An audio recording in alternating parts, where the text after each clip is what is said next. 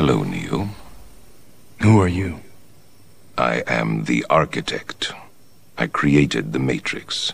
I've been waiting for you. You have many questions, and though the process has altered your consciousness, you remain irrevocably human. Ergo, some of my answers you will understand, and some of them you will not. Concordantly, while your first question may be the most pertinent, you may or may not realize it is also the most irrelevant. Why am I here?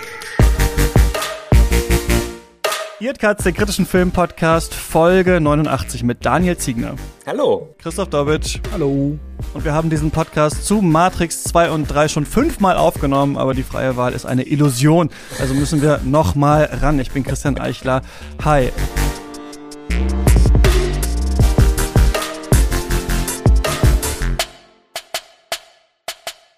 Daniel, rote oder blaue Pille? Ähm, oh, ich hätte fast gesagt Red Pill all the way, aber da muss ich ein ganz großes Sternchen dran setzen. Warum? Naja, äh, ich bin, ich bin Red Pilled, was die Matrix-Sequels angeht, ähm, aber nicht Red Pilled, was den Reddit-Sinn dieser Aussage angeht. Ja, also dass das von rechts auch so vereinnahmt wurde und so, meinst du das? Ja, genau. Ja. Äh, Christoph? Äh, ja, ich glaube ja insgeheim, Matrix 2 und 3 sagen uns, dass Red Pill auch eine Illusion ist. Da, da habe ich so ein paar Gimmicks diesmal gefunden, wo ich dachte, ah, okay, maybe it's not about Red Pill, Blue Pill. Äh, deswegen sage ich äh, No Pill. Ja, ich glaube, ich hätte gerne. Moment, also was ich jetzt mal sagen muss, ich vergesse immer, was war. Warte mal, Blue Pill ist man bleibt, aber Red Pill ist aufwachen, Genau. ne? Ja, genau, Red alles klar. Wahrheit, Ich würde, glaube ich, Red Pill gerne nehmen und dann wieder die Blue Pill, also Cypher Way aus Matrix Genau, das 1 ist hätte das ich, glaube Cypher ich, Way of gerne. Things, Also ja. ich würde, weil das habe ich mir auch, ich habe jetzt noch mal Kannst du Matrix ein 1 richtig geile im, Schnitzel essen. im äh, äh, Steak, im IMAX gesehen und ähm, äh, da ist mir so wieder aufgefallen, also ich habe da ja schon mal auch eine Folge zu gemacht, äh, wie geil dieser Bild-Up bei Matrix 1 ist, bis man dann Mhm. erfährt, was die Matrix ist und so, ja. what is the Matrix, kein anderes. Und Morpheus sagt ja so, ja, du musst es gesehen haben, man kann es nicht erklären. Und als ich Mhm. das jetzt zum fünften Mal oder so gesehen habe, dachte ich, das stimmt eigentlich nicht. Man könnte es eigentlich auch vorher einfach erklären und dann sagen, auf was von beiden hast du Bock. Und das hätte ich, ich hätte es, glaube ich, einmal erklärt gehabt. Wir sind alle in dieser Maschinenstadt, wir haben alle diese zerschlissenen Händen, wir essen alle diesen Brei und so richtig am Ende schließen wir eh noch Frieden, so ungefähr. Äh, Dann ähm, willst du nicht vielleicht doch drin bleiben, so würde ich es ungefähr machen. Ach, wo ich das jetzt so angerissen habe, äh, wir spoilern hier natürlich die Filme. Aber wir müssen zurückspulen. Nochmal, schön, dass ihr beide da seid, Daniel und Christoph. Ähm, wir haben ja schon öfter gesprochen. Christoph, wir haben schon natürlich mehrere Folgen gemacht, unter anderem damals mit Becky Görmann, äh, unsere Folge zu Matrix 1. Und äh, Daniel, wir haben ganz am Anfang von Katz mal gesprochen hier ähm, über die besten Games, ich glaube 2019 Ja. äh, war das noch, als äh, der Podcast gerade losgegangen ist. Ähm, was macht ihr gerade so? Ich habe gesehen, du bist bei Wasted auch irgendwie so ein bisschen am Start, Daniel, oder? Ja, ich habe jetzt gerade bei dem neuen äh, Videospielportal Wasted einen, äh, einen Live-Podcast gemacht, was so ein bisschen abenteuerlich war und bin auch sonst so ein bisschen in dieser äh, Games-journalistischen äh, Szene unterwegs als Freelancer. Genau, ähm, zum Beispiel für Gamestar hin und wieder mal und ähm, mache auch mit Superlevel so ein eigenes, äh, ja, so eine eigene Website, so ein Newsletter über ja, interessante Geschichten aus der Welt der Videospiele. Genau, da kann man euch unterstützen, ne? Und das sind so, ja, Sachen, die normalerweise nicht in den größeren Magazinen gemacht werden, oder?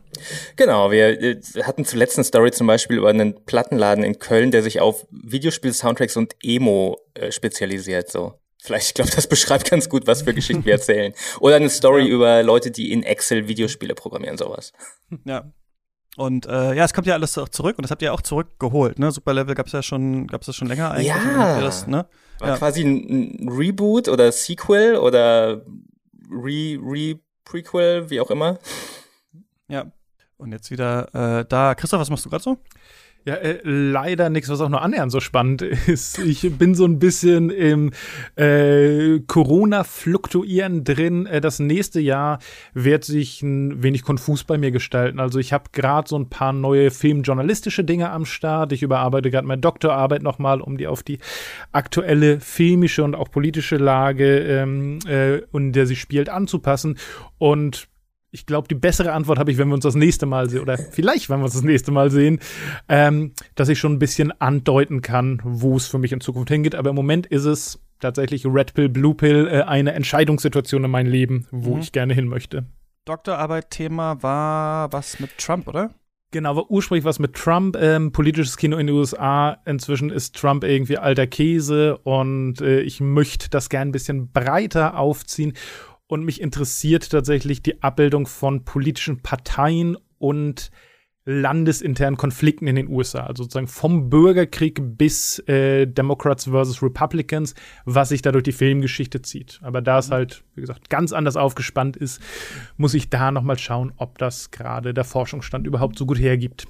Ja, Forschungsstand auch zu Matrix 2 und 3 äh, relativ ausufernd, habe ich so das Gefühl gehabt. Claiming, Reclaiming, Erklärungsvideo, Explained. Leute haben mir Videos geschickt, wo ich dachte, die sind länger als der Film. So viel Zeit habe ich nicht. Die haben jetzt dazu geführt, dass ich ein neues Plugin im Browser habe, um Videos in dreifacher Geschwindigkeit gucken zu können, was normalerweise bei YouTube nicht geht. Und man noch ein bisschen, wisst ihr, wie ähm, man im ersten Teil lernen kann, wie man Helikopter fliegt oder Jiu-Jitsu oder sowas, habe ich noch versucht. Was sind die Interpretationen, die es hier noch gibt? Aber äh, was ich äh, äh, ganz interessant fand, ähm, wenn wir uns jetzt diesen Film nochmal nähern, ist, Daniel, ich hatte dich angeschrieben und ich glaube, wir haben eine ähnliche Historie äh, zu diesen Matrix-Sequels, äh, denn wir sprechen natürlich über die, weil wir den ersten schon angesprochen hatten und Resurrections natürlich dann ähm, nächste Woche, das kommt ja jetzt hier quasi, oder morgen eigentlich, also wir kommen, oder in dieser Woche, je nachdem, welchen Tag ich es rauspacke, aber wir sind kurz vor Weihnachten, wo der ja dann rauskommt.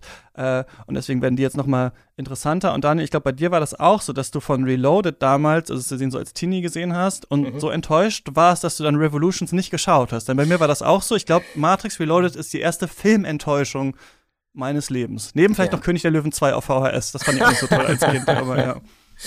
Ja, das war tatsächlich äh, so bei mir. Ähm, ich war 15 oder 16, glaube ich, als der rauskam. Äh, den ersten kannte ich nur von, von DVD, war meine erste DVD damals auf der PlayStation das war 2. Auch meine erste DVD in diesem in, in Pappschuber mit ja. diesem Ding an der Seite. Ja, Ganz ja, genau, ja. Bevor DVDs einfach den und Blu-rays so hässlich in Plastik waren. Ähm, ich habe den so viel geguckt mit meinen Freunden mhm. damals. Ich glaube, ich muss Freunde damals nicht, nicht gendern tatsächlich. Ähm, halt so im Teenager-Jungskreis war total total geiler mhm. Film. Und dann mhm. kommt vier Jahre später das Sequel. Doppel, äh, ich habe ihn zweimal im Kino gesehen.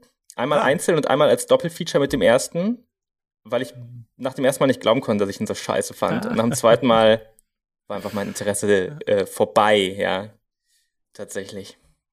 Das war bei mir auch so. Also genau, und dann habe ich dann irgendwann später nochmal dann den dritten, aber ich weiß, egal, eventuell war das auch auf VCD oder so, wie man Matrix Reloaded. Also es war ja auch diese Zeit, wo zum ersten Mal irgendwie Leute Filme von irgendwo her hatten und so. Aber ich weiß noch, wie wir, wie wir uns aufgeregt haben im Schulbus, mein bester Freund und ich jeden. Also wisst ihr, da hat man ja auch damals so einen Film gesehen, da hat man so jeden Tag darüber geredet für so zwei Wochen oder so. Ja. Und dann einfach Gespräche hatten eigentlich ein anderes Thema. Und also nochmal zurück zu Matrix Reloaded, so war das ungefähr äh, damals. Und dann tatsächlich nicht gesehen bis heute, vorhin. Also ich habe das, glaube ich, nicht nochmal gesehen, alles bis äh, dann tatsächlich ähm, äh, äh, diesmal. Christoph, wie war das bei dir? War das auch so eine große Enttäuschung früher?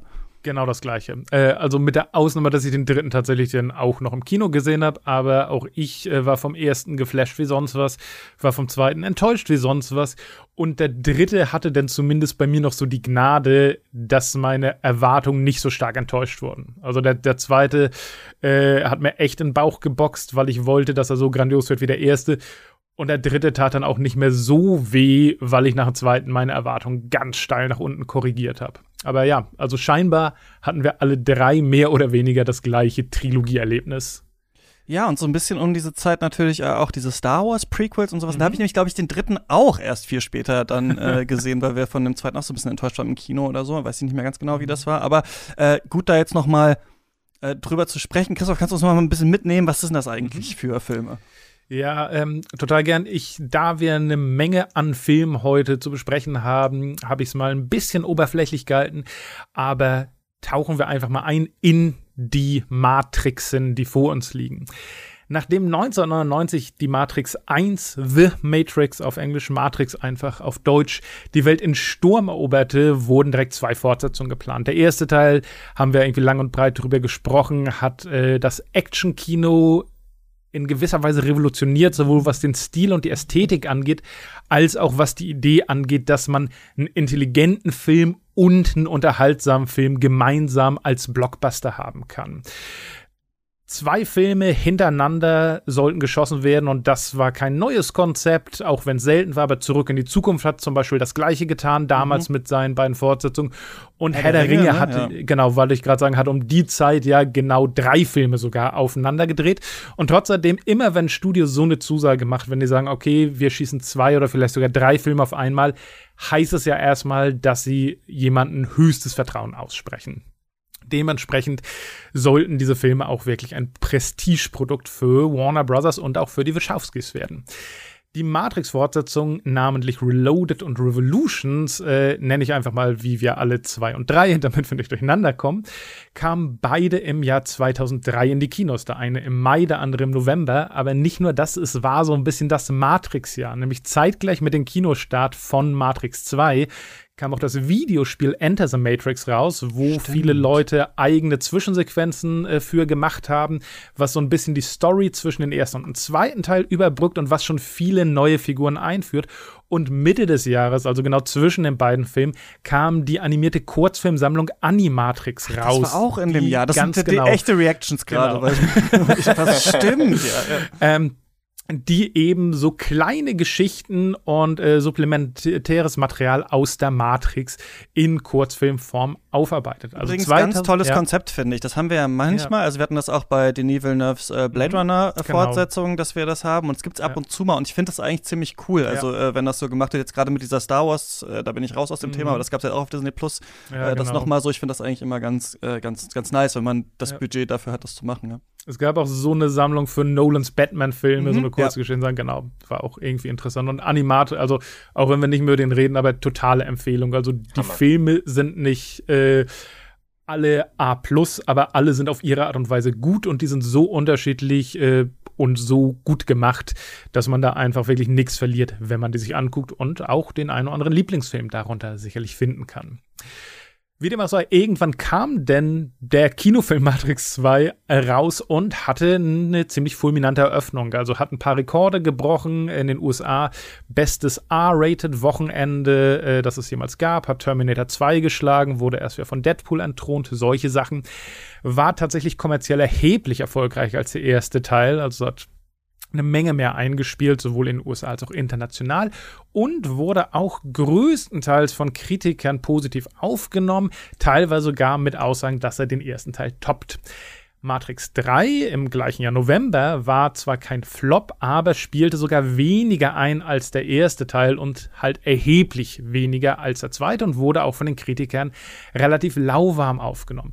Und um mich mal so ein bisschen aus dem Fenster zu lehnen, das Ganze erscheint mir ein ideales Beispiel dafür zu sein, wie halt so ein Hype funktioniert. Das also ist ein ganz normales Phänomen ja. meistens. Also ja. der, wenn, wir werden ja darüber diskutieren, mhm. ob die mhm. gut oder schlecht sind, aber meistens diese schlechtere Fortsetzung ja. ist meistens super erfolgreich und genau. dann die Fortsetzung davon davon zeigt eigentlich, wie der mhm. Film davor angekommen ist. Und für mich hat sich das halt auf allen Ebenen so angefühlt, dass der erste Matrix-Film 1999 so ein Überraschungshit war, was wo so viele Leute ein bisschen in Anführungszeichen zu spät draufgekommen sind, die den erst irgendwie auf DVD oder Video entdeckt haben, aber der so schnell ein geliebter Kultfilm wurde, dass einfach alle in den zweiten Teil geströmt sind und die Kritiker die den ersten vielleicht auch manchmal nicht ganz kapiert haben oder die den nicht äh, genug Lorbeeren zugesprochen haben, plötzlich Kurskorrektur gemacht haben und so steil Daumen nach oben. Und dann haben sie gemerkt, dass das Publikum plötzlich den zweiten Teil gar nicht so geil findet und entsprechend gehen weniger Leute rein, äh, alle werden so ein bisschen von Kopf gestoßen, die Kritiker werden lauwarm. Also ob das quasi der Realität entspricht oder nicht, ob die Filme wirklich so sind, wie sie damals aufgenommen wurden, werden wir besprechen. Aber es fühlte sich halt wie so ein unglaublich nachvollziehbares Muster eines Hypes an. Ich gehe jetzt auch mal direkt zum Inhalt, denn auch der ist relativ vollgepackt und ich werde versuchen, das jetzt ganz oberflächlich zu machen, damit wir nachher über Details und Fragen und Nebenfiguren ausführlicher sprechen können. Also, der zweite Teil, Matrix Reloaded, spielt sehr kurz nach dem ersten. Neo ist quasi ein Übermensch geworden, der jeden Agenten in der Matrix das Fürchten lehrt und fliegen kann. Aber der Krieg zwischen den Maschinen und den Menschen tobt immer noch und ist noch nicht gewonnen, denn die Maschinen bohren sich zur menschlichen Stadt Zion durch, um die Schlacht in der realen Welt zu beenden. Außerdem hat Neo Träume bzw. Vision vom Tod seiner Partnerin Trinity. In der Matrix taucht währenddessen Agent Smith wieder auf, den Neo im ersten Teil eigentlich besiegt hatte. Doch Smith hat durch den Kontakt zu Neo neue Fähigkeiten erlangt, sich von seinen Maschinenherrschern losgesagt und beginnt damit, sich zu duplizieren, indem er andere Programme und auch Menschen in der Matrix assimiliert. Er schafft es sogar aus der Matrix zu entkommen und einen menschlichen Körper zu übernehmen. Mit diesem Setup wird der Film dann aber plötzlich zu einer Art Questreihe. Neo besucht das Orakel und fragt, was er tun soll. Die Antwort lautet, den Schlüsselmacher finden. Den Schlüsselmacher findet man, wenn man zum Merowinger geht. Das ist ein abtrünniges Programm innerhalb der Matrix, Teilzeit Gangsterboss, Vollzeit Franzose. Nach einigen Kampf- und Actionsequenzen wird dann der Schlüsselmacher befreit und man erfährt vom Schlüsselmacher, dass man in ein bestimmtes Gebäude gehen muss, in dem es einen besonderen Raum gibt, der den Film zu Ende bringt. Ähm, durch eine weitere Kette von Action-Szenen schafft es Neo dann in besagtes Gebäude zu kommen, in diesen Raum zu gehen und er findet dort den Architekten. Über den Architekten werden wir sicher noch reden, aber im Wesentlichen erklärt er Neo, dass Neo nicht der einzige bzw. nicht der erste Auserwählte ist, sondern dass die Maschinen schon mehrfach Zion zerstört haben und Neo steht nun vor der Wahl, entweder seine geliebte Trinity zu retten oder den Rest der Menschheit, indem er wie all seine Vorgänger gemeinsam mit den Maschinen eine neue Version der Matrix schafft und mit einem kleinen Stab von Auserwählten Xion als quasi neue Stadt aus der Taufe hebt. Neo entscheidet sich aber nicht für die Zivilisation der Menschheit, sondern für Trinity und rettet ihr das Leben. Doch in einem Doppelcliffhanger findet das Publikum heraus, dass seine Superkräfte nun scheinbar auch außerhalb der Matrix-Maschinen kontrollieren können und dass Agent Smith in menschlicher Form einen Sabotageakt durchgeführt hat und nun gemeinsam mit Neo in Koma liegt. Und der Film endet sogar auf einen dramatischen Dun, Dun, Dun. Und dann kommt Rage Against the Machine und man denkt sich, ah geil, den Song hatte ich voll vergessen. Ja. der knallt ja richtig rein. Ja. Ganz genau. Und am Ende, ich weiß, ich weiß nicht, wie ihr den Film gesehen habt, aber ich habe den auf Blu-ray und am Ende des Abspanns kommt quasi direkt der Trailer zum dritten Teil. Ah. Also ähm, keine einzelne Szene, sondern wirklich einfach der Trailer. Außerdem Ende des Jahres geht's weiter. So sieht's aus.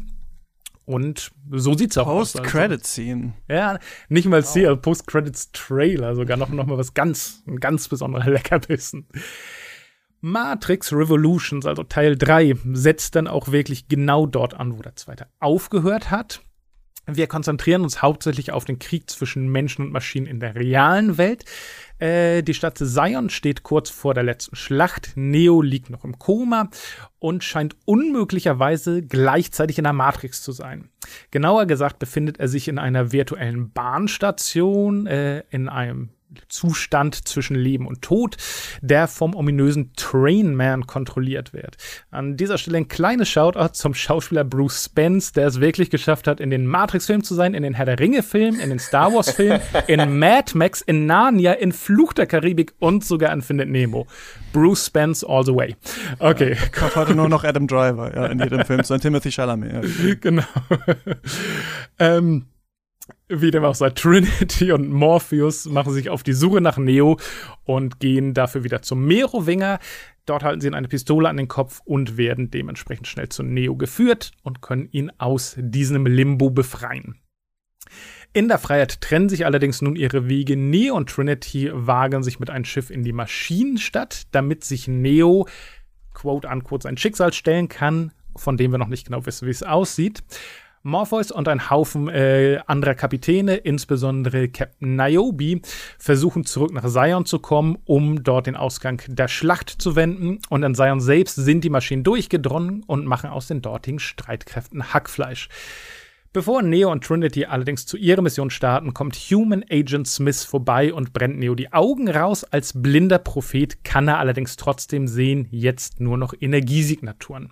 Während Zion fällt und Smith das Orakel assimiliert, schaffen es Morpheus und seine Gang zurück, um den Tag zu retten. Aber die Niederlage scheint doch nur herausgezögert, denn sie haben durch ihre Aktion eine Menge der Verteidigungsstruktur der Menschen geopfert und der nächste Angriff wird ihre Stadt eindeutig zerstören. Das gibt Trinity allerdings genug Zeit, ihr Schiff zu Bruch landen und dabei ums Leben zu kommen, aber Neo ist am Ziel. Er spricht mit einem wortwörtlichen Gott aus der Maschine und handelt mit den Maschinen einen Deal aus. Der so aussieht: Neo zerstört Agent Smith, dafür gibt es Frieden zwischen Mensch und Maschinen. Gesagt, getan.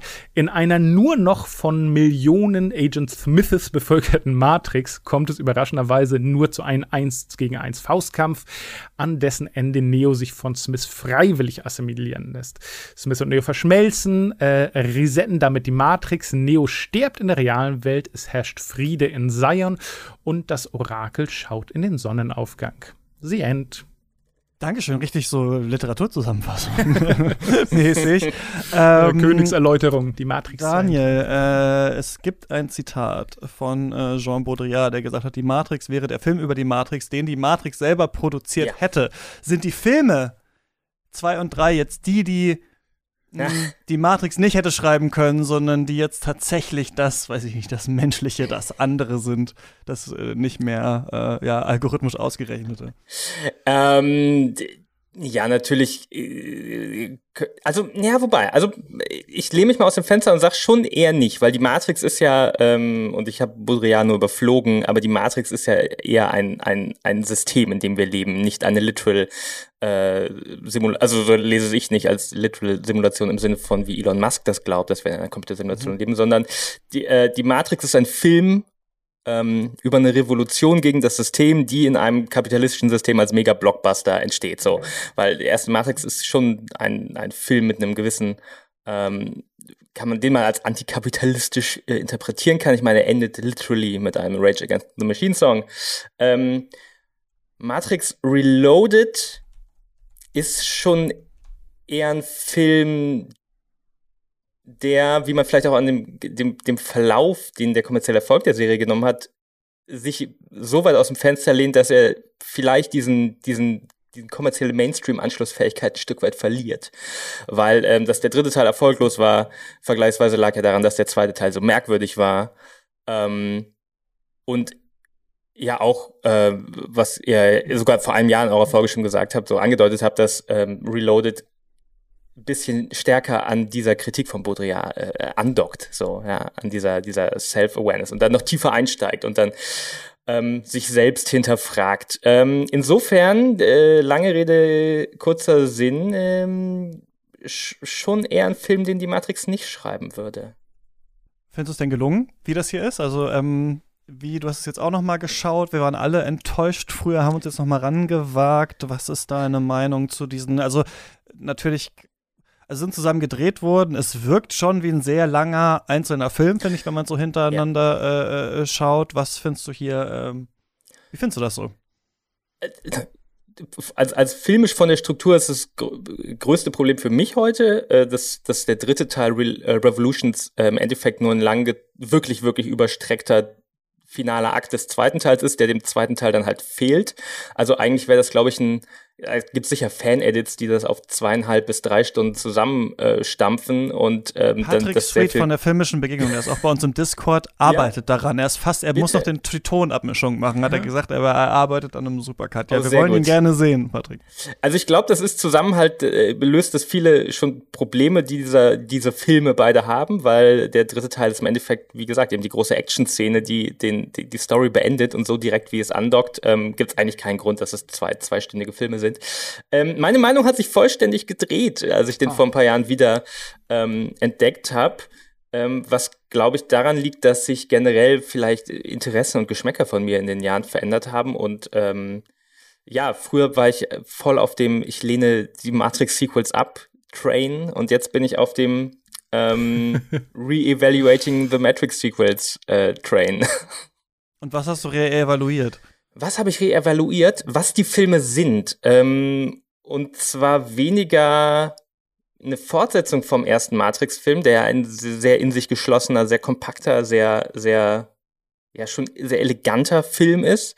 Ähm, und gerade Matrix Reloaded, und ich glaube, jetzt verstehe ich auch, warum er so heißt. Früher dachte ich, der heißt nur so, weil es ein cooler Name ist. Ich glaube, es ist schon auch eine, fast schon eine Neuinterpretation des ersten Films. Ähm, der, der ja auch von der Story her alles in einen neuen Kontext stellt. Und ähm, das finde ich heute auf jeden Fall wahnsinnig faszinierend, ähm, dass die Wachowski-Schwestern äh, dieses diese Cloud und dieses Budget, das sie bekommen haben damals, dieses, diese, diese Doppelfilm-Fortsetzung zu machen, genutzt haben für was so, mh, mm, ja, im Kern schon zutiefst merkwürdiges. Es ist so eine absolute ähm, Anomalie meines Erachtens, was so einen Mainstream-Blockbuster angeht. Und ähm, jedes Mal, wenn ich einen Film gucke und inzwischen seit ein paar Jahren, seit ich ihn wiederentdeckt habe, gucke ich ihn tatsächlich bestimmt einmal im Jahr mindestens. Ähm, den zweiten, den dritten eher nicht. Und ich finde es jedes Mal nur noch interessanter, wie viel in diesem Film steckt. Und viel davon, man hat es an der ähm, an der Beschreibung von Christoph gerade schon gehört, da steckt zu viel drin. Und das ist alles nicht sehr gut verbunden. Ähm, aber mir ist heute mehr als als ich 16 war einfach ein, irgendwie ein Film lieber, der der ähm, ja der einfach mal ausholt und dann ist mir auch heute egaler als damals, ob er trifft unbedingt. Der, der Schwung ist mir wichtiger als der, der Treffer. Ja, spannend, ähm, weil das muss ich auf jeden Fall auch sagen, dass ich dieses Gefühl hatte, als ich es jetzt noch mal geschaut habe. Übrigens, ich habe ja seit neuem jetzt einen 4K-Bildschirm äh, und habe die jetzt einfach mal, warum auch immer, in 4K geguckt. Es war sehr krisselig, kann ich sagen, so, aber es sieht natürlich trotzdem manches davon auch toll aus. Ich finde es sehr spannend, denn ich habe auch noch in, ähm, wenn wir es aufnehmen, vor ein paar Tagen halt im IMAX äh, in Berlin nochmal Matrix 1 geguckt, den sie warum auch immer, vielleicht wahrscheinlich weil Resurrections jetzt kommt oder so, dann nochmal gezeigt haben und kommen also tatsächlich gerade daraus und fand den wieder richtig toll eigentlich. Ich fand beim jetzt nochmaligen, nochmaligen, nochmaligen Schauen von Matrix 1, dass es natürlich schon so ein Beispiel ist für so einen Film, wie ihn heute viele machen wollen. Also Filme, die so ein bisschen ähnlich sind, ist ja äh, Inception von Christopher Nolan oder auch Tenet zum Beispiel. So Filme, in denen entweder Action ist oder geredet wird, meistens so. Und in den Redeszenen werden Sachen versucht zu erklären, die was mit den Action-Szenen zu tun haben.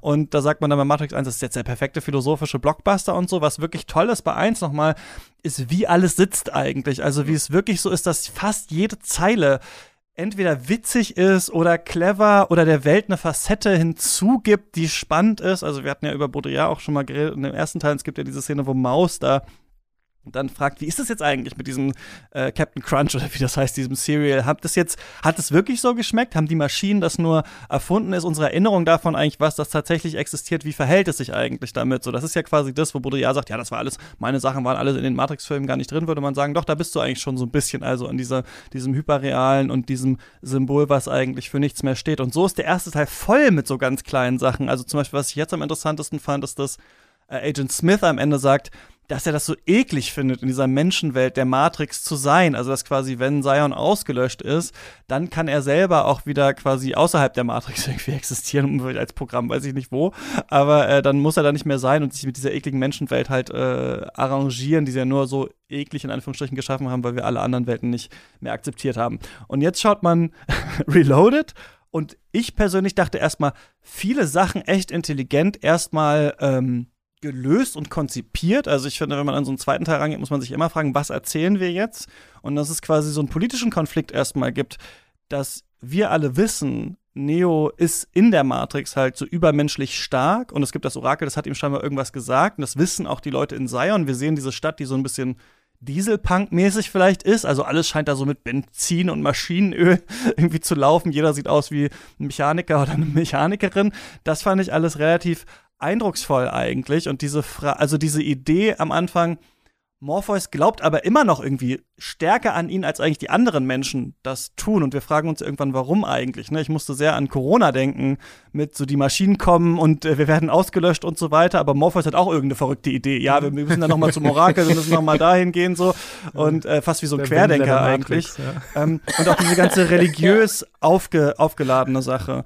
Und dann fand ich, glaube ich, ganz interessant, dass diese Filme diese zwei Bewegungen machen. Einerseits muss Neo ganz tief in die Matrix rein, so zum allerletzten Punkt, ins allerletzte Zimmer.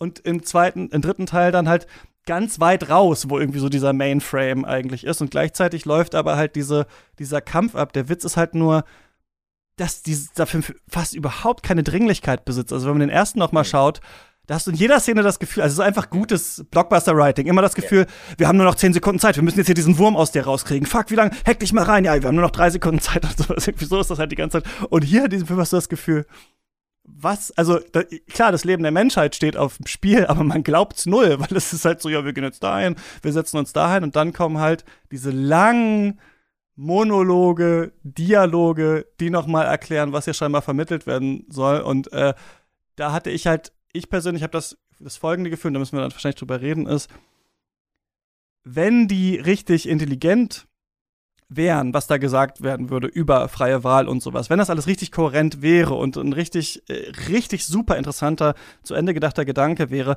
selbst dann wäre es nicht so gut, das filmisch so zu lösen, wie das hier gemacht ist, indem sich immer Action und Reden so seltsam mm. abwechselt in so zehn Minuten Szenen eigentlich. Und ich finde aber, dass sie selbst auch inhaltlich zwar viel sind und viel angesprochen wird, aber das für mich halt, da müssen wir drüber quatschen, nicht so richtig am Ende zusammenkommt zu einer mhm. tatsächlichen Idee, außer dass immer wieder gesagt wird, der freie Wille gibt's den überhaupt, wie ist das und so weiter, ja. Hm. Ja. Was bei dir ist, Christoph? Also, ich hatte auf jeden Fall auch das äh, Gefühl, dass man die beiden Filme, egal wie gut oder schlecht man sie findet, bis auf die Knochen auseinandernehmen könnte, wenn man wollte. Man kann so oft, ah nee, guck mal, und was soll das und was soll das und was soll das. Und auf der anderen Seite habe ich aber auch das Gefühl gehabt, dass man sie im gleichen Maße bis aufs Blut verteidigen könnte. Also ich habe vorhin in der Zusammenfassung äh, gesagt, dann gehen sie plötzlich auf eine Questreihe und werden von A nach B geschickt. Und das greift der Film thematisch auf. Also der sagt irgendwann, ja, ihr geht irgendwo hin und ihr wisst gar nicht wieso. Und ähm, das ist doch irgendwie dumm von euch. Oder ist es, weil es euer Schicksal ist? Und man kann quasi auf beiden Seiten diesen Arguments bei fast allen Sachen sehr, also ich kann quasi jede kritische Frage über Matrix 2 und Matrix 3 stellen und sagen, das ist doch dumm und das ist doch dumm. Und die Matrix-Fans werden mir auf alles eine gute Antwort geben können. Und ich glaube, beides ist so weit würdest du gehen. Okay. Ja, genau. Also ich, ich, ich glaube nicht, dass es den Film besser macht, aber ich glaube schon, dass sie mir so alles erklären können. Also das ist sozusagen für, für jedes Logikloch, dass ich spontan Peaks irgendwie so drei Video-Essays gibt, wo mir Leute erklären, warum das so und hier und da und warum Agent Smith ein echter Auserwählte ist und warum eigentlich die Matrix nochmal eine andere Matrix ist, keine Ahnung. Aber aber ich glaube, das ist halt so ein bisschen leidig. Also quasi sowohl das, das Nitpicken als auch das Verteidigen ist irgendwie doof. Und darauf möchte ich auf jeden Fall auch in diesem Podcast nicht eingehen. Aber was ich auf jeden Fall einmal sagen möchte, für mich ist das Hauptproblem da, des zweiten und des dritten Teils das, was du eben auch angesprochen hast, nämlich die Balance. Ich finde, der macht der zweite Teil insbesondere, macht eigentlich genau das gleiche wie der erste, aber bläst das zu 250 Prozent auf.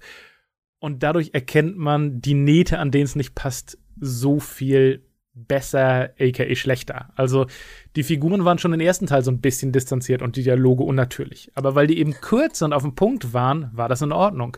Äh, die Philosophie im ersten war halt auch nicht tief wie der Ozean, aber da sie in kleinen Portionen kam, war das immer genug, dass du weiterdenken konntest, um die nächste Actionsequenz zu kommen. Und egal, was du mochtest, du hattest immer was, womit du dich beschäftigen kannst. Und dadurch, dass halt im zweiten Teil halt die Monologe 15, 20 Minuten lang sind und dann halt die Actionsequenzen 40, 50 Minuten, wirkt es halt einfach so viel pompöser und du hast mehr Zeit, dir dumme Fragen zu stellen, auf, auf die du vielleicht keine Lust hast, eine Antwort zu. Also irgendwas in der Mitte dieses wirklich spektakulären Highway-Chases, der actionmäßig super gemacht ist. Das ist irgendwie die vierte Actionsequenz am Stück. Da bin ich dann schon so ein bisschen außer Atem reingegangen und irgendwann in der Mitte war ich so, wohin gehen die jetzt noch mal? Was jagen wir? Wer? Also, die wollen einfach nur irgendwo kommen mit den Schlüsselmacher. Keine Ahnung. Und ich glaube einfach, Matrix 2 und 3 legen eine Lupe auf das, was der erste Teil gut macht und zeigen, wie es halt in beide Richtungen überladen werden kann. Und auch Inception, also ich habe Inception mir auch notiert, äh, dass ich finde, dass da so ein bisschen ähnlich funktioniert für mich wie Matrix 1, also super stylische Action, Figuren eher funktional als tiefgründig, hat total viele Logiklöcher, aber hat einen mega Mix aus Story, Action, Philosophie, Humor, der mich einfach ultra gut unterhält, weil er so gut ausbalanciert ist aber ich will um Gottes Willen nicht Inception 2 sehen, wo die mir halt haarfein erklären, wie diese Traumtechnologie funktioniert und Leonardo DiCaprio nochmal einen Auftrag bekommt. Und ja, deswegen, also ich bin ein bisschen verdrießlich, was 2 und 3 angeht, weil ich glaube halt, sie sind als Film durchwachsen und ich glaube halt sogar, sie verwässern so ein bisschen den ersten. Aber ich möchte mich total gern von Daniels Begeisterung mitreißen lassen. Also, also ich, da will ich noch mal ganz kurz, bevor du was sagst, Daniel, nur, äh, äh, quasi einhaken, ähm, dass wir da an einem sehr unterschiedlichen Punkt auf jeden Fall jetzt sind, in dem, was mhm. ihr schon inhaltlich gesagt habt. Also Christoph, du hast eher gesagt, so, oder auch eher aus so einer Unterhaltungsperspektive äh, geantwortet und gesagt, mhm. die machen eigentlich quasi das Gleiche, es ist nur ausgewählt und so. Und Daniel, du meintest ja, nee, eigentlich stellen die eine große Frage halt an den ersten Teil. Und da wäre ich auf jeden Fall stärker auf Daniels Seite und mich würde interessieren, welche Frage siehst du denn dann oder wie wird hier noch das dekonstruiert? Was findest du das äh, ähm, inhaltlich Interessante, was eigentlich diese Filme machen? Genau, wenn ich noch mal ganz, ganz kurz nur, dass ich nicht falsch verstehe, ich sage nicht, dass sie die gleiche Frage stellen. Ich sage nur, dass sie halt beide versuchen, philosophische Themen aufzugehen. Also, dass sie von was anderen handeln, äh, das, das ist natürlich ganz klar. Aber also bitte gerne Daniel sagt. Also ich, ich, ich, auch das alles ist ja recht und das ist äh, richtig. Ne? Also die Filme sind strukturell messy. Es ist Hast ja auch gesagt, genau. vollständig genau. getrennt wirklich. Es ist auch mhm. diese Questlinie, auch das erinnert an Videospiele. So AAA-Videospiele haben ja typischerweise auch diese komplette Isolation von äh, Gameplay wo nur geballert wird und Story, wo nur geredet wird und beides gehört nicht zusammen und das ist äh, für mich immer das fundamentale Problem, warum ich die meisten AAA Videospiele langweilig finde und das gelingt dem Film an keiner Stelle eigentlich mit der Action. Ähm, die Handlung zu erzählen, was andere Wachowski-Filme besser machen. Zum Beispiel Speed Racer hat ja nur, ist ja, erzählt ja nur in Action die Gefühle der Figuren zum Beispiel. Ähm, ich würde auch deshalb eher sagen, dass ich Matrix, äh, die Matrix-Sequels interessanter finde, als ich sie gut finde, aber ich finde sie auf jeden Fall unterhaltsam auch und deshalb gucke ich sie so gerne, weil ich sie interessant und unterhaltsam finde. Und das ist finde ich am Ende wahrscheinlich, ähm, deshalb gucke ich sie so oft, äh, äh glaube ich. Ähm, genau, wie sie den Film neu verhandeln, das ist ja, ähm, das ist ja in diesem ganzen Twist am Ende von Reloaded angelegt, wo ähm, eröffnet wird, wo Neo eröffnet wird vom Architekten der Matrix, dass die Revolution der Menschen ähm, quasi einfach auch nur ein Teil des Systems ist, ja, dass das System die Revolution ein Stück weit zulässt, um so äh, quasi Druck rauszunehmen, ähm, um eine echte Revolution zu verhindern. Das ist ja so ein bisschen, glaube ich, diese Baudrillard-Kritik, ähm, was er meint mit Die Matrix ist ein Film, den die Matrix machen würde. Die Matrix, also das System würde einen Film, ne, ein, ein revolutionäres Narrativ machen, äh, in dem sich Leute dann bestätigt fühlen, statt eine wirkliche Revolution. So. Ähm, und Matrix 2 äh, greift das ja direkt auf, nachdem der Film eben in diesen diversen Monologen ähm, ja einfach die, die ganzen Figuren durchgegangen ist, die verschiedene Vorstellungen von freier Entscheidung haben. Da gibt's das Orakel, die halt absolut an die freie Entscheidung glaubt, die so sehr an die freie Entscheidung glaubt, dass, äh, dass nicht mal mehr der Moment wichtig ist, wo die Entscheidung getroffen wurde, ist, weil so inhärent ist, dass man die ganze Zeit Entscheidungen trifft. Äh, dann gibt's den, den Merowinger, den Franzosen, der ähm, nur glaubt, dass alles äh, Aktion und Reaktion ist. Ähm, dann gibt's ähm, ähm, den Architekten, der überhaupt nicht an die freie Entscheidung glaubt. Ähm, genau, und am Ende muss Neo halt für sich quasi entscheiden, was ist, was, was, auf welche Seite fällt er. Es gibt noch Morpheus, der äh, ja an den, an den ähm, an den Pro prophetischen oder den prophezeiten Determinismus glaubt irgendwie. Ähm, und das ist, ist halt, klar, das ist alles in weiten Teilen fürchterlich geschrieben, die, die mhm. viele Sachen.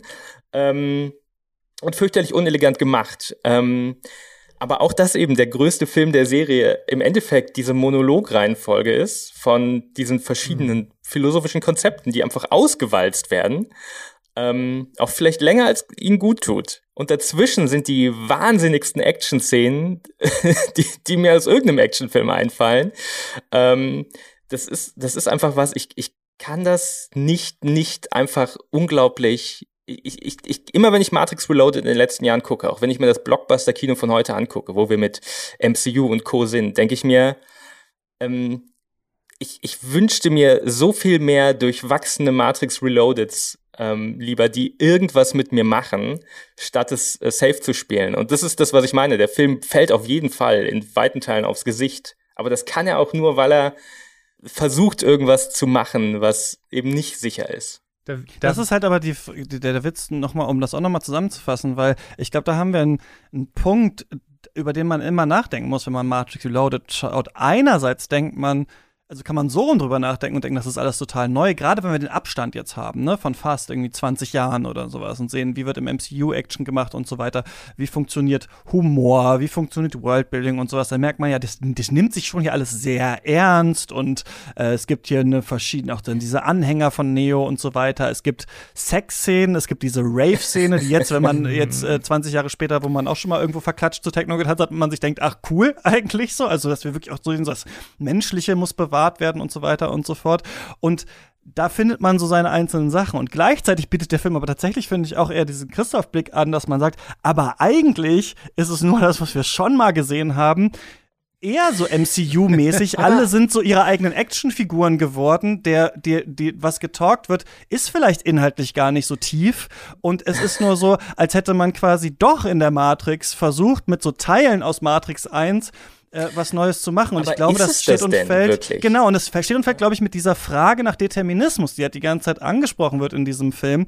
Und bei der ich das Gefühl habe, um vielleicht auch nochmal diesen P Punkt zu verdeutlichen, wo ich gerade bin, diese Entscheidung vom Architekten, ja, bei der man sagen kann, es geht entweder darum, jetzt deterministisch äh, durch die Tür zu gehen und immerhin noch die Menschheit zu retten nach einem utilitaristischen Weltbild, also quasi mehr Leute retten ist besser als weniger Leute retten, so Peter Singer mäßig quasi, der würde dann da durch die Tür gehen, Matrix wird rebootet oder so, oder man rettet halt die eine große Liebe so. Und das ist dann äh, vielleicht, ähm, würden wir sagen, ist es sowas wie kategorischer Imperativ oder sowas. Also wir können quasi nicht wollen, dass man jetzt diese Person dann opfert oder sowas dafür. So jedes Menschenleben ist gleich viel wert. Und einerseits wirkt das wie eine total interessante Frage, die ein Film stellt.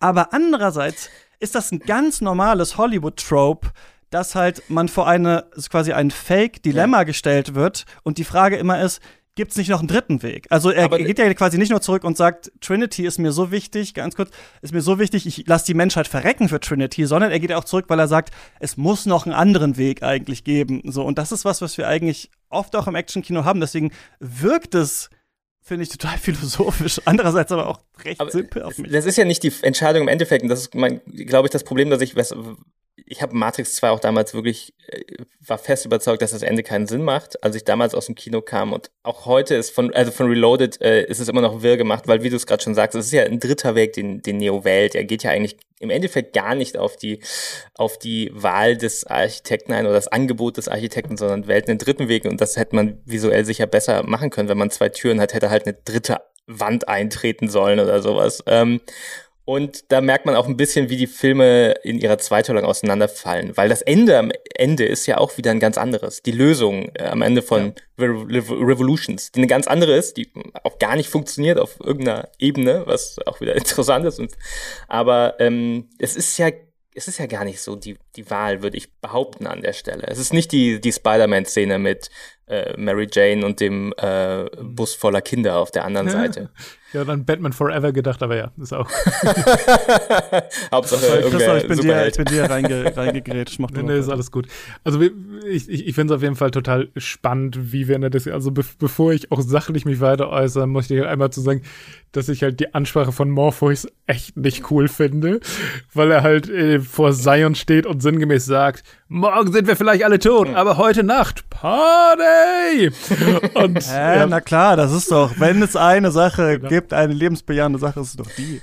Ich glaube auch, das, das ist sowieso eine Frage. Aber in der Corona-Zeit vielleicht nicht. Genau. aber, nicht also sozusagen, das, das ist so eine C-Frage von mir, ob ähm, Sexualität, ob der Film sagt, dass Sexualität uns menschlich macht, weil er halt diese Rave-Szene hat, die ausschweifende Sexszene zwischen äh, Neo und Trinity und dann halt die Kuchen-Orgasmus-Szene, also ob er was über Sexualität aussagt. Aber um mal äh, auf, auf den Grund von dem zurückzukommen. Also für mich ist es halt tatsächlich die große Frage des ersten Teils, äh, was ist Realität und was ist Illusion? Was machen wir uns selbst vor?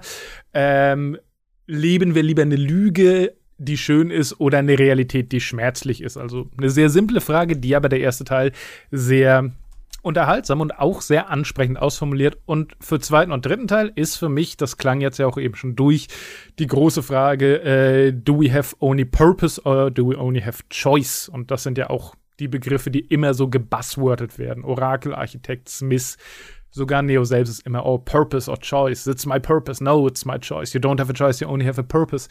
Das heißt, so die Grundfrage ist halt wieder eine, die erstmal interessant ist und von der ich einfach möchte, dass sie spannend und unterhaltsam ausgeschaltet ist. Und ich hatte halt beim ersten Teil das Gefühl, dass er halt so ist, dass er mich quasi bei dieser Frage mitnimmt. Und beim zweiten Teil hatte ich eher das Gefühl, dass er mich bezüglich dieser Frage lektoriert. Und auch teilweise sehr absichtlich. Insbesondere Architektenszene. Und das ist wieder so ein Ding, da werde ich quasi, wenn ich die Matrix verteidigen will, sagen können, ja, der Architekt ist halt so ein super intelligentes Programm und der will den Menschen zeigen, wie doof die sind. Und deswegen redet er so mega verklausuliert. Also das macht Sinn. Und es ändert nichts daran, dass ich quasi die Szene gucke und vielleicht auch im Kino gucke und ein bisschen davon genervt bin, dass ich halt mitschreiben muss, um das zu bekommen. Und trotzdem finde ich halt die Grundfrage spannend. Ich weiß halt nur nicht, ob ich die Vermittlung gelungen finde und ob mir, ob mir das passt. Aber Daniel, hast du dann zum Beispiel also Gibt's denn in diesen, ich, ich sag mal so, philosophischen Abgründen des Films irgendwas, was bei dir besonders geklickt hat? Also jetzt auch beim Wieder- und Wiedergucken, wo du sagst, ah ja, in der Szene, wo die Frage aufgeworfen wird oder diese These aufgestellt wird, da bin ich so total dabei, da bin ich so richtig drin. Ähm, also ich möchte auch, also ich muss dir zustimmen, die, die, die, die, wie gesagt, die Philosophie ist in der Form, wie sie präsentiert wird, an vielen Stellen funktioniert die nicht. Ähm, aber wenn du mich so fragst, ist es wahrscheinlich das auch von dir schon gerade angesprochene Thema der Sexualität und dann mhm. ist es mhm. die komplette ähm, die komplette Merowinger, dieses ja. Merowinger-Kapitel, äh, wo sie beim Merowinger sind. Das ist meines Erachtens der, der beste dieser Monologe, mhm. weil der Merowinger einfach ein ja. unterhaltsamer Charakter ist. endlich mal jemand, ja, genau. und gefolgt wird von natürlich dieser Highway-Verfolgungsjagd, die ja. unglaublich ist einfach. Ähm, und das finde ich ein ich, ich würde tatsächlich übrigens auch sagen, für mich ist, ist eine andere Frage die im, im, im Kern des Films, mhm. und zwar die, ob äh, tatsächlich die, ob eine Revolution möglich ist, äh, anschließend an den ersten Teil. So. Ähm, aber ich glaube, dieser Aspekt der Sexualität, der ist was, was mit den Jahren ähm, mhm. mir immer deutlicher wird in, in Reloaded. Ähm, dieser Film ist unglaublich horny. Mhm. Schon, also es geht früh los, wo, wo Neo und Trinity im Fahrstuhl das erste Mal ja. über, übereinander herfallen und dann dieser Rave, Link wie mit gesagt. Where's My Pussy, seine äh, Frau, ja, Frau ja, auch. Ja, Und halt der, der, der Kuchen, der einen Orgasmus verursacht, mhm. ähm, das, das zieht sich schon durch den ganzen Film und das mhm. Ist schon, ähm, Becky hat das in der Folge, wo er über Matrix 1 gesprochen hat, so schön erwähnt, dass die Wachowskis immer dieses Thema der Liebe haben. Mhm. ähm, und das zieht sich ja auch durch den ähm, durch die beiden Fortsetzungen jetzt. Und ähm, Reloaded ist da sehr viel ähm, weniger eine, eine äh, so eine äh, platonische oder idealisierte Liebe. Es ist, mhm. sondern eine sehr körperliche Liebe. Und das finde ich finde ich durchaus auch einen interessanten, oder den interessanten Aspekt vielleicht sogar für sich, weil ähm, gerade in einem amerikanischen Blockbuster, ja, ähm, ja wie Sexualität dargestellt ich wird. Ich, ich bin so, ich, ich, ich, ich möchte so gern in deinen dein Chor äh, einstimmen. Es ist wirklich kein, ich, ich will den Film aus den gleichen Gründen so gerne, aber dass er genauso, also ich gebe dir recht, dass mehr Sexualität ist super spannend und auch wie ihre Liebe aufgeworfen wird, ist spannend. Aber selbst da rudert der Film immer wieder so komisch zurück. Also, dass da so oft Sachen sind, wo denn die Liebe doch wieder als so eine kosmische, reine, universelle Macht dargestellt wird. Ah, ich kann, also ich, das sagt Monica Bellucci bestimmt einmal und ich glaube aber der Typ in der Train Station im zweiten, der Inder, dessen Namen ich vergesse, mhm. sagt das auch. Ich kann sehen, sie sind verliebt und sie würden alles für sie tun. Und da hast du dann wieder dieses also diese sehr Hollywoodeske Sache im Sinne von zwei Menschen sind so miteinander kosmisch mhm. verbandelt.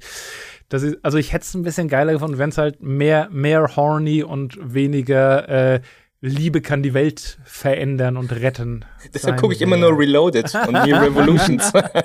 ich höre immer, du hörst dann immer auf beim, bei der Kuchenszene. Ja. Machen wir dann bei der Kuchenszene Wer aus. wehrt sich. Ähm, ich habe noch mal, äh, als ich eins gesehen habe, halt mhm. äh, mich gefragt, wieder diese ganze The One-Thematik. Er ist der Auserwählte, was, was wir auch, mhm. ich meine mich zu erinnern, halt kritisch besprochen hatten in der Folge über Matrix 1. So, es geht mhm. um diese eine Person, die aufwacht, die dann die anderen Menschen mitnimmt. Natürlich ist das was, was so ähm, multiperspektivisch interpretierbar ist, dass es sowohl von rechts als auch von links und sowas äh, natürlich ähm, ähm, vereinnahmt werden kann, weil alle und jede natürlich immer sagen kann, ich bin eigentlich Opfer eines Systems, das versucht mich zu täuschen und so weiter und wir müssen die Revolution machen. So, das hat man aus verschiedenen Mündern schon gehört. Und dann gibt es ja diese Szene, in der Trinity dann Neo ähm, küsst und er wacht halt dann in der Matrix wieder auf. Ne? Also er steht dann wieder auf, er springt, da hatte ich völlig vergessen, wieder so mit so einem Dive da in Agent Smith rein und äh, er lässt ihn dann zur bersten und dann ist mir jetzt auch wieder aufgefallen bei Reloaded, ach, deswegen ist halt auch weiterentwickelt und sowas, hatte ich glaube ich früher gar nicht mitgeschnitten.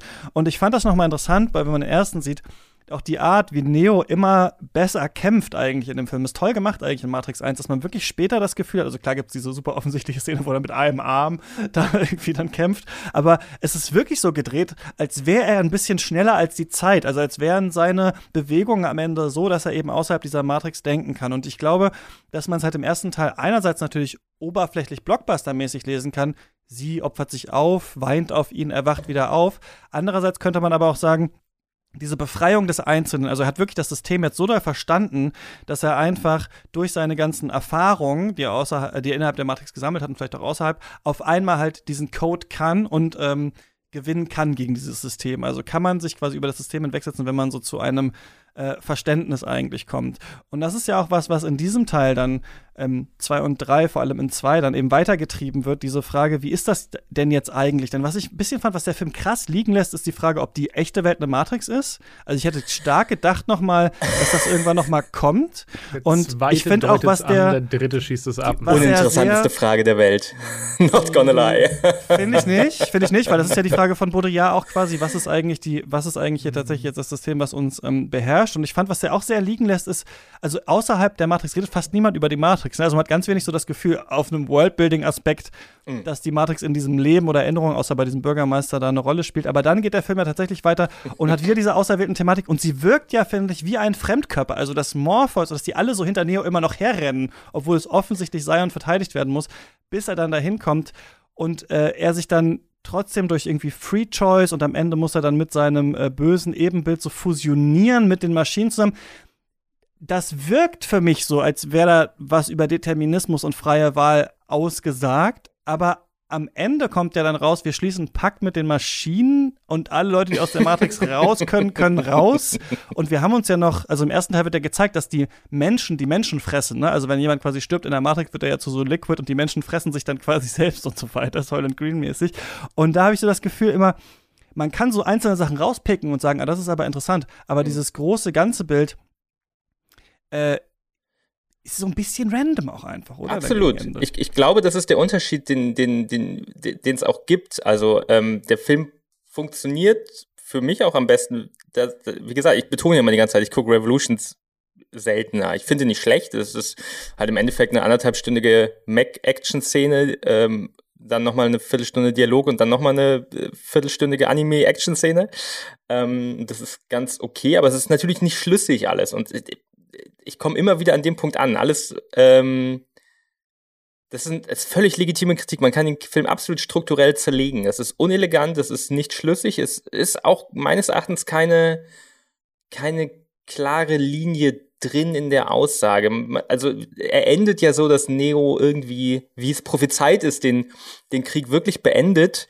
Ähm, und da kann man jetzt ja ganz viele, also die Frage wird ja im Endeffekt nicht beantwortet, welche der philosophischen Thesen aus dem äh, zweiten Teil jetzt stimmt. Äh, war das die deterministische Vorhersagung und der Zweck von Neo? War es seine freie Entscheidung, wirklich diesen Krieg zu beenden? Oder war es Teil der Matrix, weil der Architekt und das Orakel am Ende ja, auch wieder die Matrix aufbauen? Das Orakel, genau, ja. ja genau, der, genau. der Film löst es ja auch gar nicht auf und ich weiß, äh, mir ist im Endeffekt fast, ähm, glaube ich, oder der Grund, warum ich die Filme, glaube ich, so genießen kann, ist vielleicht, weil mir auf eine Art egal ist, ob das mhm. Absicht ist oder äh, sloppy Writing. Ja. Und es könnte beides sein. Wahrscheinlich ist es eher schlechtes Writing, weil ich glaube, die Drehbücher sind, sind, hätten noch gut ein, zwei Jahre Arbeit gebraucht. Ähm, aber das finde ich gut, da muss ich noch mal, auch noch mal kurz rein, weil das ist, glaube ich, was, was ich total schätze an diesem Film auch. Denn ob das jetzt intendiert war oder nicht, ist ja am Ende für die Betrachtung vielleicht nicht so wichtig. Nur meistens merkt man ja, was die Intention war und daran äh, knüpft sich dann vielleicht die erste Art, das zu interpretieren. Die grundsätzliche Idee, du hast es angesprochen, Daniel, das, und da haben wir witzigerweise mega oft schon drüber gesprochen in der letzten Zeit bei Cuts und Mailbacks und so weiter und so fort, ist immer diese Frage nach Rituals of Rebellion, also quasi indem wir etwas Transgressives, etwas Revolutionäres im Kino sehen, werden wir davon eigentlich beruhigt? Also dann haben wir es ja da gesehen, aber unsere Welt ist ja Gott sei Dank nicht so schlimm wie bei Hunger Games, also macht man lieber nichts. Oder kann das halt diesen Spark äh, rüberbringen, dass man dann sagt, stimmt, das ist ja wirklich so, wir leben in der Matrix, ich muss jetzt was machen, so ungefähr. Ne? Und das ist ja was, was in Matrix dann thematisiert wird, in dem gesagt wird, so diese ganze auserwählten Geschichte und so weiter ist auch nur ein Teil des Systems mhm. und äh, das soll einfach das System stärken und dadurch rebooten wir halt immer weiter die Matrix. Und was ich ganz gut finde, ist, dass die Filmreihe den Ausgang findet in diesem Fake-Frieden, der offensichtlich keiner ist. Also man könnte auch sagen, am Ende haben die Maschinen gewonnen. Also mhm. sie haben eigentlich dieses seltsame Gleichgewicht des Kampfes, gut, den Kampf gibt es dann nicht mehr, aber die Menschen, also er sagt ja dann, alle, die raus wollen, können raus. Und dann ist halt die Frage, gut, was wollen die dann da eigentlich? Dann greifen die Maschinen sie nicht mehr an, aber sie leben trotzdem noch in diesem Loch. Und was ist mit der Sonne? Die kommt ja auch nicht wieder zurück oder sowas irgendwie, ne? Und deswegen, das finde ich eigentlich nicht auf diese Art nicht schlecht, dass dieses Ende eigentlich eins ist, das man nicht richtig glauben kann, ja. Aber also mein, mein Problem dabei ist eben bei dieser ganzen Kiste, dass der Film so offensiv mit äh, religious Overtones spielt. Also wir haben da ganz oft diese Messia-Kiste und Neo wird quasi als, als, als äh, Gott verehrt in der realen Welt und wir haben nachher quasi sein, sein äh, Tod durch Kreuzigung äh, symbolisiert. Ja, wirklich das Kreuz, das genau, bei richtig. ihm strahlt. Und, ne, ja. und Und meine Schwierigkeit, ich, ich, ich sehe, Daniel, du, du, hast, du hast sowas, aber so mein, mein, meine Schwierigkeit ist halt, dass er halt dieses Purpose versus Choice verhandelt und die Antwort, die er nachher meiner Meinung nach zumindest in Ansätzen gibt, ist, die Lösung ist Glaube. Also quasi Morpheus Weg ist quasi der richtige, weil er verliert nie den Glauben. Und das Orakel sagt ganz zum Schluss äh, im Sinne von so, wusstest du, dass es rauskommt? So, nee, aber ich hatte, I had faith so nach dem Motto. Also, mhm. dass quasi die Idee des Films ist, okay, wir reden, also der dritte Weg, Purpose Choice ist das, was verhandelt wird, aber die Lösung, die der Film vorschlägt, ist, ihr müsst ein, also ihr müsst glauben. Und das äh, als agnostischen Menschen kratzt mich das natürlich. Und ich aber sage, das ist doch eigentlich genial. Ganz, ah, aber, okay. aber ganz kurz, das finde ich aber, aber so rum, also um diese Ecke okay, ist kommt's. das doch aber eigentlich dann eine große Religionskritik, weil das, was am Ende ah, da ist, ist ja so eine Art fake -Free also wenn wir den so lesen wollen, ja, also ich, das ist ja. eine Lesart, die ich anbiete. Wenn wir sagen, am Ende gehen wir all in in diesen ja. messianischen Gedanken und ja. wir mussten es machen, sind aber dann ja trotzdem noch in diesem äh, versklavten System irgendwie halt äh, drin und die Maschinen haben gewonnen, dann könnte man das immerhin so als quasi Religionskritik äh, wahrnehmen am Ende, ja. Aber ich finde auch, dass er, wenn man das nicht machen will, total doll da halt reinrutscht und halt auch ganz klassische so Action ähm, oder Hollywood-Blockbuster-Etappen einfach nimmt, ne, mit dem Opfern und so und am Ende ist dann ist ja, dann diese sicher. Welt, ja. Du, du bist da nicht dabei, Daniel? Na, also ich finde, ich finde, ich finde, äh, es wird immer viel vom Belief gesprochen, aber ich glaube, da ist meines Erachtens eigentlich immer Hoffnung mit gemeint thematisch und ich finde, äh, war jetzt überrascht, ehrlich gesagt, Revolutions war schon länger her, ich hatte die religiöse Symbolik stärker im Hinterkopf und ja, Mai, das Kreuz und das Leuchten ist kurz am Ende da, aber ich finde, das darf man, also man überbewertet das vielleicht ein bisschen, wenn man da die ganze Aussage des Films drin sieht, abgesehen davon, dass es ja, die Frage ist, was ist denn das Ende des Films? Weil ich habe mir das vorhin aufgeschrieben, ich lese die Matrix-Trilogie auf jeden Fall als Film aus einer Lefty-Perspektive politisch. Ähm, was glaube ich auch, äh, wenn man wieder auf die Wachowski-Schwestern zurückgeht, äh, gab es ja irgendwie vor ein, zwei Jahren so ein Tweet gegen irgendeine Trump-Tochter, äh, dass sie doch bitte mal die Fuck Finger von both, der Red Pill. glaube ich. Ich ja, glaube, es hat, so. ich glaub, es hat der Elon Musk so zu ihm gesagt, I take the Red Pill und dann hat Ivanka Trump, glaube ich, gesagt, äh, me too und dann hat sie geschrieben, fuck you both. ähm, Genau, und was ich jetzt ganz interessant finde, ist natürlich, der Film heißt Revolutions, es geht irgendwie um Revolution. Ähm, das ist so für mich das zentrale Thema. Ähm, und das Problem ist ja immer am Ende so ein bisschen, also es ist ein dystopischer Film und es fehlt ja am Ende, und das ist vielleicht so ein Problem von der politischen Linken auch oft, es fehlt vielleicht ein bisschen die Antwort, was kommt nach der Revolution? Und das fand ich jetzt beim Revolutions wieder gucken auch total spannend. Es gibt, der Film findet ja absolut keine Antwort und ich glaube, das ist auch nicht unbedingt, ich glaube, je mehr ich drüber nachdenke, ist es nicht intendiert. Es gibt einfach keine Antwort. Es ist jetzt ein Frieden äh, am Ende dieser Trilogie zwischen, äh, zwischen Menschen und Maschinen und der bedeutet quasi, dass alle Menschen frei wählen dürfen zwischen der roten und der blauen Pille, also zwischen der grausamen Realität und zwischen der ähm, unfreien Scheinwelt, die so halbgut ist, ja. Und ähm, ich glaube, da steckt tatsächlich auch der Grund drin und die, ein bisschen die Antwort, warum jetzt ein vierter Teil kommt. Ähm, mhm. Weil zum einen diese Filme, glaube ich, missverstanden wurden, weil sie missverständlich sind. Äh, und vielleicht auch, weil, weil die Wachowskis selbst damals keine klare Antwort hatten. Und zum anderen, weil sie aber so vereinnahmt wurden, weil wo die revolutionäre Energie ja tatsächlich ähm, Widerhall gefunden hat, war ja eben nicht in einer in einer, in einer linken, so, äh, sondern im, in der rechten, wo dann wirklich mit Symbolen aus dem Film, wie eben dieser Red Pill, ähm, ja, tatsächlich sich das in, in reale Gewalt übersetzt hat, eben mit, mit rechten Terroranschlägen ähm, und ähm, Gewalt, die irgendwie auf, auf, auf diese Red Pill-Symbolik, auf dieses Aufwachen eingeht. Und auch da übrigens aber interessant, dass natürlich niemand äh, da jemals die, den zweiten und dritten Teil referenziert von, von diesen ähm, Nazis und, und Extremrechten. Ähm, und ich glaube, das ist so ein bisschen die, ja, diese totale innere Verwirrtheit dieser, dieser Fortsetzung auch. Aber wenn ich auch unser Gespräch hier habe, dann, das, das, ich will niemanden überzeugen, dass das großartige Filmmeisterwerke sind. Das ist jetzt nicht, äh, was sage ich denn jetzt? Was ist denn ein objektiv anerkannt guter Film? ähm, also es ist jetzt nicht, äh, man kann unglaublich gut hm. über die, man kann die Filme in ihrer Struktur zerlegen und, ja. und äh, ja, Writing äh, äh, schlecht finden, aber man kann auch eine Stunde drüber diskutieren mit völlig anderen Ansätzen. Ja. Ich glaube, das ist das, weshalb ich ähm, sie so faszinierend und unterhaltsam finde. Also, was ich dem Film auf jeden Fall gebe, beiden Filmen, insbesondere den zweiten, ist, dass da Herzblut und Überlegung drin steckt. Für mich hapert es halt ab und zu ein bisschen an der Ausführung einfach. Und also zwei, zwei Sachen, ähm, wo ich halt da, und äh, also Dani, auch da bin ich ja total auf deiner Seite. Ich, ich mag Momente des zweiten Films total als Spektakel. Und ich hätte lieber noch mehr davon gehabt. Und ich habe auch das Gefühl, manchmal werden Sachen so ein bisschen komisch ähm, herübergebracht, beziehungsweise verpackt für uns als Publikum.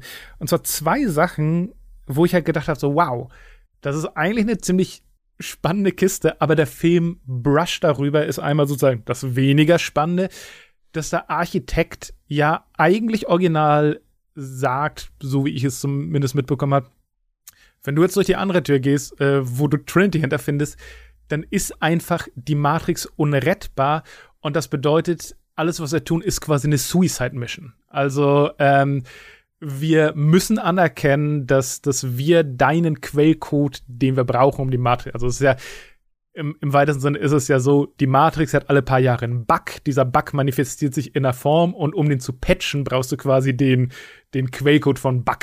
und wenn er, wenn er halt abhaut, wenn Neo abhaut, und das tut er ja, dann ist ja quasi die Alternative des Architekten nicht, ja, dann machen wir euch kaputt und dann geht alles weiter, sondern die Alternative ist, dann machen wir euch kaputt und dann stürzt die Matrix ab und dann sterben alle Menschen und dann sterben alle Maschinen.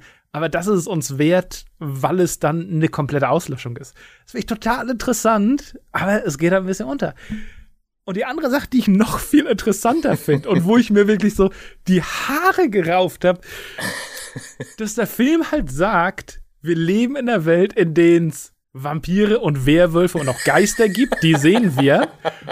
Und dann erschießt Monica Bellucci quasi so offen zwei Werwölfe, die nicht auswolfen. Die geht da so zu den Leuten rein und sagt so, ja, das sind zwei super alte Programme und zum Glück habe ich Silberkugeln, aber er schießt die. Give it to me. Gib, gib mir die Werwolf-Vampir, die, die Geisterzwillinge waren ein guter Anfang.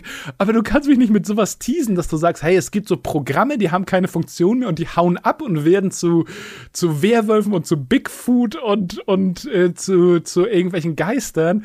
Und dann kriege ich nur die Albino-Zwillinge und nicht die Werwölfe, auf die ich Bock. Also da, da wenn, wenn das irgendwie nochmal zurückkommt, dass wir eine Monster-Albtraum-Matrix sind, I'm all for it. Also give it to me. Aber das stimmt, diese Idee dann, äh, wir löschen uns dann äh, aus, die Maschinen. also das genau, ist ja, ja, was, dass der, ähm, wo Revolutions dann doch am Ende nochmal die Fäden verbindet, was ich gar nicht mehr erwartet hätte eigentlich, weil ich nicht mehr so genau wusste, worauf läuft das eigentlich hinaus. Und ich hatte diesmal das Gefühl einer totalen Ermüdung eigentlich, auch ob der Charaktere. Immer wenn Agent Smith wieder da ist, dachte ich so, oh, jetzt schon wieder. Also ich weiß nicht, ob ihr das auch hattet. Einerseits sind diese Kampfszenen total aufwendig. Ja und aufwendiger und größer als das, was wir in Matrix 1 gesehen haben, aber gleichzeitig halt auch in diesem ständigen Mhm. Loop und dann haben wir noch die Verdopplung von Agent Smith, das ist sicher auch ein Thema, auch der Virus, der sich Mhm. immer weiter frisst und so weiter. Da ist sicherlich was drin, aber gleichzeitig dachte ich immer, oh, jetzt schon wieder, jetzt hauen sie sich wieder aufs Maul. So ein bisschen eigentlich ein Problem, was wir auch heutzutage mit dem äh, Superheldenkino auch oft haben. Dann wird sich einfach halt die ganze Zeit nur gekloppt und am Ende äh, passiert dann halt irgendwas. Gott sei Dank ist es vorbei. So ein bisschen hatte ich halt jetzt hier das Gefühl. Und der Witz ist ja aber, dass dann tatsächlich ganz am Ende irgendwann Agent Smith ja wirklich wichtig wird als Programm, das ein Virus geworden ist, das auch droht, die Maschinen äh, umzubringen. Und dann geht man diesen Pakt ein und merkt, wir müssen eigentlich zusammenleben. Und das ist ja was, das der Film gar nicht so stark macht, aber andeutet. Und es gibt ja auch das Gespräch mit diesem Bürgermeister, glaube ich, da unten in Zion, wo er, er dann auch zu Neo sagt, ja, wir äh, die, haben wir überhaupt Kontrolle über diese ganzen Maschinen hier? Sind wir in Control? Und dann sagt Neo, klar, wir können die alle abschalten. Und er sagt, stimmt, können wir, aber dann sterben wir auch eigentlich. Und diese Idee quasi ursprünglich, also diese ursprüngliche Idee von Matrix, die ja nur in Animatrix in diesen Kurzfilmen Ja. eigentlich mal angesprochen wird, dass die Menschen ja eigentlich schuld daran auch sind, ne? Also, dass es diese Maschinenrevolution gab und dass man immer dann auch die Sonne ähm, verdunkelt hat oder dass die Menschen Schuld tragen vielleicht oder so und dass vielleicht tatsächlich ein Aussöhnen stattfinden muss oder sowas, die kommt hier halt dann so ganz spät noch mal so durch die Hintertür, aber auf eine Art, die halt Kopfschmerzen verursacht auf jeden Fall. Ja.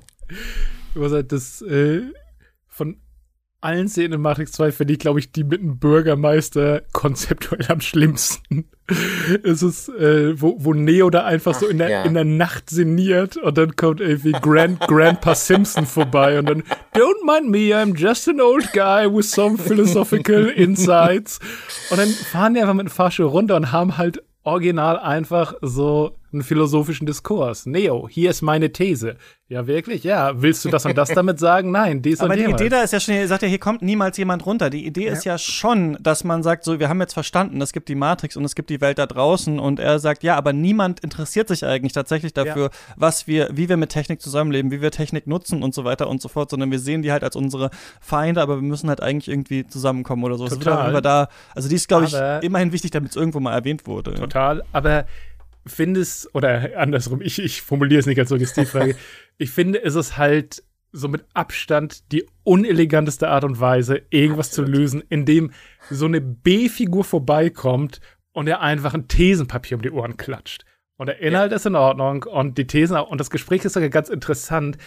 Aber das ist halt das, was ich irgendwie Leuten einen Drehbuchkurs um die Ohren hauen würde. Im Sinne von so, Leute, Show don't tell oder lass es zumindest irgendeine Figur selbst herausfinden, aber das ist halt eine PowerPoint-Präsentation. 100%. Und das, und dass der Film so krass einfach stoppt, um, um halt dir einfach nochmal so, äh, ja, wie gesagt, ein Referat zu halten und dann weiterzugehen, finde ich inhaltlich und thematisch in Ordnung, aber halt filmisch so komplett desaströs. Aber ist das irgendwo doch produktiv, dieses Zerstückelte? Weil wir haben neulich über die Filme von Catherine Bigelow geredet und da ist uns aufgefallen, dass die auch ganz oft so eine Stunde erstmal der Plot, also der Strange Days zum Beispiel, super Film, übrigens, falls ihr den nicht gesehen habt, Ja, ja. äh, auch wenn ihr für Matrix interessiert seid. Äh, Ich kannte den Das gar ist nicht. einer meiner Top-Silvesterfilme. beeindruckt, sehr gut. Ähm, und da ist es auch so, dass eine Stunde lang erstmal so Worldbuilding ist und dann geht aber irgendwann der Plot los und dann passiert auch was. Und hier haben wir das auch das Gefühl, wo ich denke, man kann es schon machen. Also man kann schon am Anfang des zweiten Teils wirklich mal sich Zeit nehmen und das ruhig machen, aber dann hat man halt irgendwann das Gefühl, es geht nie irgendwo hin und das ist dann unbefriedigend. Gleichzeitig haben wir diese Action-Szenen, die wir aus dem ersten schon ein bisschen kennen. Wir kennen jetzt diese Stilistiken. Es ist nicht mehr, wisst ihr, so, dass man jetzt sagt, wir machen jetzt John Woo, wir machen jetzt Kung Fu gemischt mit Cyberpunk, sondern wir machen jetzt Matrix weiter. Ne? ist ja dann beim zweiten Teil diese Sache. Und da würde ich mich fragen, findet ihr die irgendwie erzählen die auch was in dieser Stilistik, in diesem ewigen äh, sich gegenseitig abballern, Samurai-Film kommt vor, es wird ein Auto zerteilt und so, da sind ja tolle Momente drin, aber sie erzählen irgendwie recht wenig, habe ich so das Gefühl. Aber ganz, Absolut nicht, ja. Ganz, ganz kurz, um da nochmal an, anzuknüpfen. Du hast ja vorhin eigentlich gerade ein optimales Gegenbeispiel gebracht, nämlich diese Cornflakes-Diskussion im ersten Teil mit Maus. Das ist, was so ein bisschen Character-Building ist, wo es auch eine spannende Frage gibt, aber was sich nicht wie ein Vortrag anhört.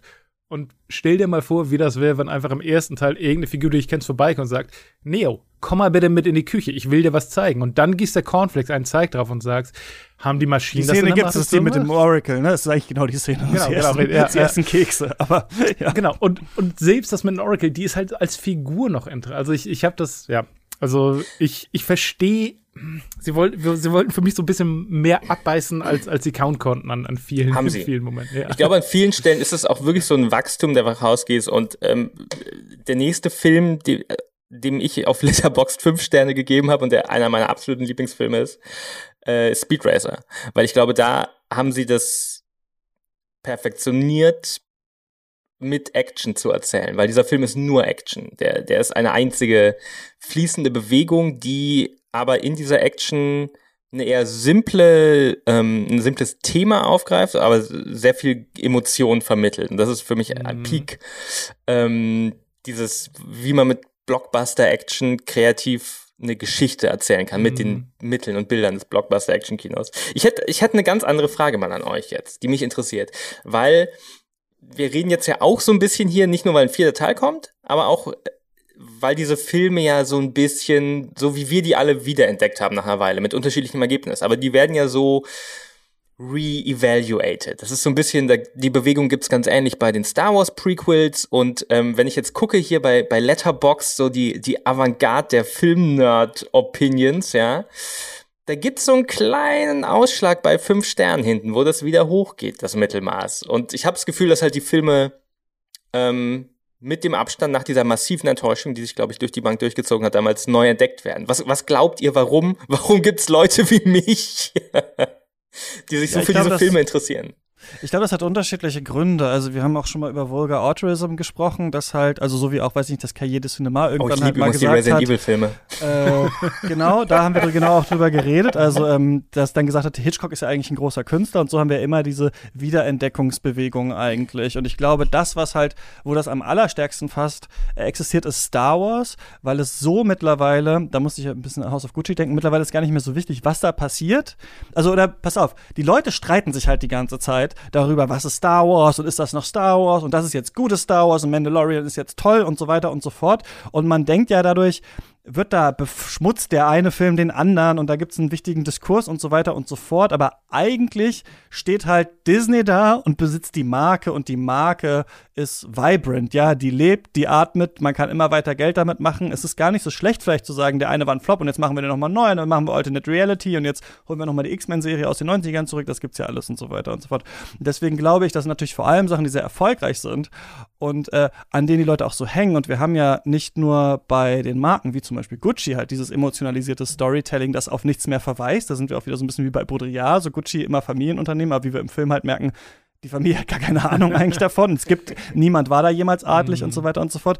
So ist es natürlich bei diesen Sachen äh, ganz stark. Und ich glaube, dass es auch noch mal durch einerseits den neuen Film, der kommt, eine Reevaluierung gibt, dann dadurch, dass die äh, Wachowski-Schwestern halt weiter Filme gemacht haben und dadurch, dass wir natürlich auch einen Abstand haben zu so einer Art von Actionkino, wie das war und wir das natürlich schon sehen und denken, das sind Sachen so, die machen in Hollywood wenig Leute noch. Fast and the Furious fällt einem ein bisschen ein, aber dass man diese ganze äh, Autobahn da erstmal hinbaut, um das umzusetzen, so, das haben wir auch länger nicht gesehen. Deswegen glaube ich, dass man sie auch retten möchte, die Filme. Nur meine Sache ist, und da reden wir oft drüber, das will ich nur noch einmal hier gesagt haben, weil ich würde auch gerne mich mal auch bei Zuschriften oder so interessieren, was ihr da, da so denkt.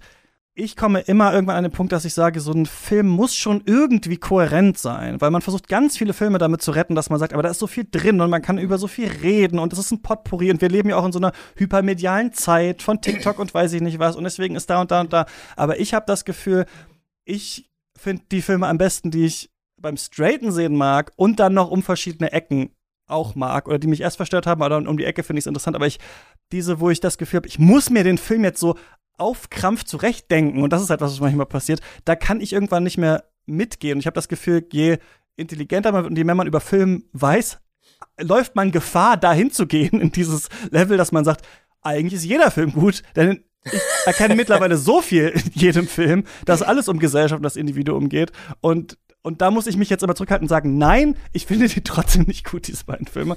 Aber ich glaube deswegen unter anderem, weil es natürlich so dieser Franchise-Gedanke auch so groß ist, werden halt Sachen auch reevaluiert. Aber es ist auch immer gut, das zu machen, denke ich auf jeden Fall. Ich weiß nicht, Christoph, warum du das denkst. Warum gehen die Leute da noch mal ran? Also ich, ich gebe dir da auf jeden Fall recht, aber äh, ich glaube auch ein riesiger Punkt ist einfach eine aktuelle Erwartungshaltung. Also quasi die Erwartungshaltung, die Star Wars-Fans bei Star Wars Episode 1 hatten. Und dann wurde die quasi im Kino enttäuscht und dann ist erstmal verbrannte Erde und dann gehst gehst du aber irgendwann wieder damit ran und weißt aber, dass es in Anführungszeichen die schlechten Star Wars-Filme sind und hey, plötzlich sind, okay, Episode 1 ist immer noch, aber äh, auch zu Episode 3 stehe ich zumindest. Und Matrix, also, also wir sind da alle reingegangen und hatten eine Idee, was unsere Matrix-Fortsetzung sein sollte, im besten Fall.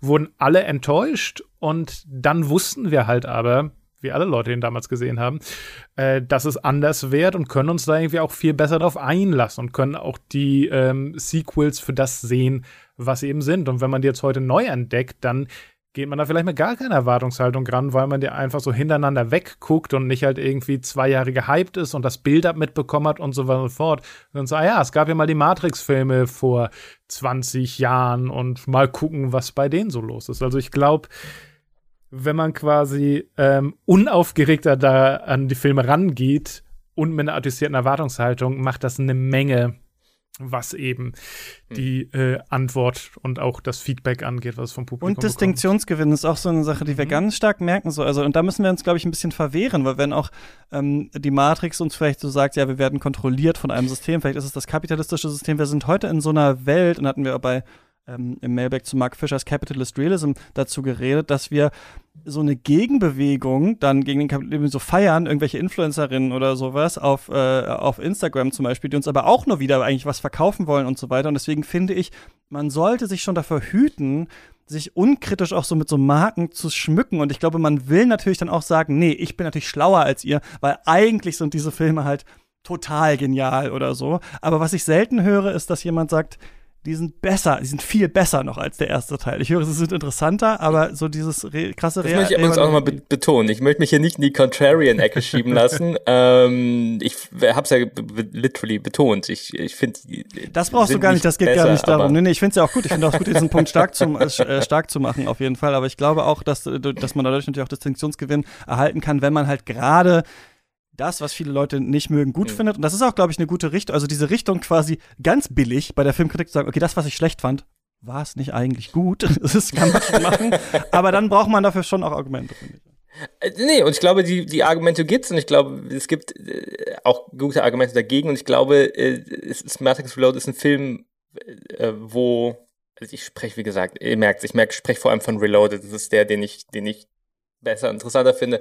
Ähm, ist, ich will jetzt nicht sagen, entziehen sich äh, so einer Bewertung, aber es ist auf jeden Fall, finde ich, ein Film, wo es sich lohnt, differenzierter zu blicken, als ist gut, ist schlecht, ist besser als der erste, ist schlechter als der erste. Ähm, weil sonst kommt man eben in diese äh, Situation vielleicht, dass für 20 Jahre haben, ähm, haben alle gesagt, ähm, welche Matrix-Sequels? Das ist ein furchtbares Meme, das ich auch gemacht habe. Dieser Witz, dass man so tut, als gäbe es die Matrix-Sequels nicht. Mhm. Ähm, und dann 20 Jahre später sagt, oh, ist, äh, die sind total gut. Ähm, was, also, wo er, ich glaube, niemand sagt wirklich, die sind besser als der erste Teil, aber ähm, das ist so ein bisschen so eine, so eine Herausforderung, glaube ich, diese Filme irgendwo auf eine differenzierte Art zu besprechen, weil sie gleichzeitig ähm, völlig scheiternde äh, völlig Scheitern des Blockbuster-Kinos auf, auf vielen Ebenen. Ähm, andererseits aber halt auch meines Erachtens total interessante Werke, die kulturell nachhallen, ähm, wie wir es mit dieser Red Pill sehen. Und ähm, ein bisschen auch dieses, diese ganze Kulturkampf-Ästhetik ja schon vorweggenommen haben. Also ich muss total viel jetzt, wo ich nochmal so ähm, zurückgeblickt habe auf diesen Hass ja fast schon, den ich auch hatte gegen Matrix Reloaded, an die Reaktion auf The Last Jedi denken. Ähm, wo ich zum Glück jetzt schon alt genug war, dass ich danach eigentlich nur mit den Augen gerollt habe, wie, wie, man einen Film so wichtig nehmen kann, in dem Leute mit Laserschwertern kämpfen. Und äh, unterm Strich ist das, glaube ich, das, was, was ich immer noch äh, auch nochmal jetzt betonen möchte, nach unserem philosophischen und politischen Diskussionen. Ich finde, die machen einfach unglaublich äh, Spaß über weite Strecken. Ähm, das sind SchauspielerInnen, die völlig bizarre Rollen spielen, ähm, ab, ein absurdes Drehbuch aufsagen, den weiten Teilen einfach sehr viel Spaß haben äh, und dazwischen Action-Szenen, wo man sich fragt, äh, wie die jemals es aus einem Storyboard geschafft haben auf die Leinwand. Und das ist so diese, diese Duality of, of Blockbuster-Cinema. Möchte außerdem auch dann nochmal einfach jetzt zu reloaden und ich fände es auch spannend, gleich nochmal einfach zu zwei Sätze über Revolutions einzeln zu verlieren, die so auseinander zu äh, klamüstern. Aber über Reloaded äh, möchte ich halt auch einfach nochmal zu Protokoll geben, dass ich schon finde, man sollte sich den angucken, allein schon des Spektakels wegen und der Überladenheit und auch wegen seiner Verfehlung ein bisschen. Ähm, es gibt aus einem Film aus den 50ern, The Bad and the Beautiful, in dem es um die Filmindustrie geht, so ein Zitat, äh, an, an dem das sehr erinnert hat. Und so wird dann Regisseur angesprochen, warum er quasi äh, eine Gesprächsszene nicht äh, zu einem Höhepunkt des Films macht. Und dann sagt er, äh, I could make the scene a climax if I wanted to. I could make every scene a climax. But if I did, I would be a bad director. Because a picture full of climaxes is like a necklace without a string. It just falls apart. Äh, das ist halt so ein bisschen Matrix Reloaded für mich. Es ist das Necklace without a string, aber es ist immer noch ein total interessanter Perlenhaufen, durch den ich mich durchwühle und der eben genug hat, wo ich Lust habe, mich festzuklammern. Und von daher, also, ich habe kein enormes Sehvergnügen, aber ich würde sagen, jeder Mensch sollte den irgendwie einmal gesehen haben, allein schon äh, des Spektakels wegen und gucken, genieße ich's, will ich darüber nachdenken oder ist es eine One-and-Done-Kiste? Wie viele ähm. Filme kennt ihr, in dem Schokoladenkuchen äh, einen Orgasmus verursacht? Das ist, das wird so eine Buzzfeed-Liste, ne? Die Top 10. Ja. Harry und Sally zählen, nee. Harry und Sally ist, ist ein Apfelkuchen oder so ein Ja, ich glaube nur eine Sache nochmal, äh, man muss natürlich ja. aber auch äh, wirklich aufpassen in diesen Culture Wars, dass man nicht anfängt, äh, Dinge und wie gesagt, das unterstelle ich niemandem oder sowas, aber ich glaube, man hat manchmal den Reiz, das zu tun, Dinge, die krass unter Attacke sind, dann inhaltlich auf einmal zu verteidigen, weil man das Gefühl hat, okay, diese Attacken sind unfair, also ist der Film vielleicht doch ganz gut. Also weil irgendwelche äh, rechten Spinner den Film scheiße finden, so finde ich den jetzt gut oder sowas. Und das ist, glaube ich, die Situation, in der man sich so ein bisschen ähm, befindet. Aber Christoph, sag doch noch mal was zu Revolutions vielleicht, weil wir sehr stark in, in Reloaded waren. Ähm, was, was du daran interessant findest, weil wir müssen ja schon sagen, die Filme unterscheiden sich sehr, indem da eine unglaubliche Actions, also wir haben im ersten Teil eher, im zweiten Teil eher auch viele Handgemachtes, wo wir wirklich merken, wow, also das ist, was muss man auch mal sagen muss, das ist einfach toll. Keanu Reeves kann die ganzen Moves auch so. Wir sehen da tatsächliche äh, Kampfabfolgen. Ähm, es gibt im, äh, und interessante Settings auf den, mit, diesem, mit Stange auf dem Platz und dann da in diesem Haus von Merowinger und so weiter. Und dann natürlich diese wahnwitzige Szene, wo wir Motorräder haben, so ein Samurai-Schwert da hoch und dann am Ende äh, Neo dann da zerrettet, dieses krasse Slow-Mo, in der sich da diese LKWs zerdrücken und sowas, das dann explodiert. Also es ist wirklich was auch, was wirklich ähm, beeindruckend ist. Und dann im dritten Teil halt eher diese riesigen ähm, Mac Kampf-Action-Szenen, wo man sehr stark, finde ich, merkt, hier soll es Star Wars jetzt sein, finde ich. Also ich war ja, sehr, sehr stark ja. daran erinnert, weil wir haben das ja ganz oft Alien auch, auch genau. bei ja. Genau, also aber wir haben ja ganz oft diese Idee quasi, dass man versucht, die Intensität der Action hochzudrehen oder eines Finales, indem man verschiedene Handlungsorte hat, vielleicht auch wie in einem Heißfilm, wo die Teile ineinander fallen müssen und dann ist einmal Neo und Trinity sind da unterwegs und unten wird versucht, Zion zu verteidigen und dann gibt es noch ihn und sie und so weiter und man guckt es so und denkt sich so, ja, das ist irgendwie echt beeindruckend gemacht, aber es passt eigentlich nur in diese mm. Filmreihe rein, finde ich, so dieses Finale ja. da, ja. Ja, ich würde, also wie gesagt, beim, beim zweiten so äh, cringy, wie ich manche Szenen finde, irgendwie die Rave-Szene, die Kuss in dem Badezimmer, äh, die, die Szene mit Grandpa Simpson, so nach dem Motto. So viele schöne und interessante Szenen finde ich da auch. Und das eine, was ich vorhin auch meinte, also das, der Running Gag ist halt irgendwie, dass das Orakel ihn immer Süßigkeiten anbietet und das ist immer die Red Pill quasi. Ja. Und dass das da die, also der hat schon seine schönen Momente und ähm, seine guten Action-Sequenzen. Beim dritten bin ich ein bisschen ratlos. Da sind so viele Sachen, die ich seltsam und unausgegoren finde. Also eine Sache zum Beispiel beim zweiten, die für mich nicht aufgeht, aber die trotzdem versucht wird, die wollen wirklich, dass du dich an Nebenfiguren gewöhnst. Also die, die mhm, äh, ja. verbringen unglaublich viel Zeit mit Link und seiner Familie. Die verbringen unglaublich viel Zeit mit Zion Boy, das Namen ich vergessen habe, oder der, der Neo-Fanboy. Und die und Niobe äh, wird da eingeführt, von, von Jada Pinkett Smith gespielt und so weiter. Also die wollen dir quasi ein Figurenraster aufbauen, womit die ins Finale starten können. Und dann kommt der dritte Teil und es gibt so viele Sachen, die ich einfach unbefriedigend finde. Zum Beispiel der Merowinger, der im zweiten irgendwie ein Highlight war und einer der großen Bösewichter. Die gehen wieder zu denen, halten eine Waffe am Kopf und er wird nie wieder gesehen. Er, er, hat nicht mal, er hat nicht mal irgendeinen Endfight, nicht mal irgendeinen Abgang. Also der wird einfach am Wegesrand liegen gelassen.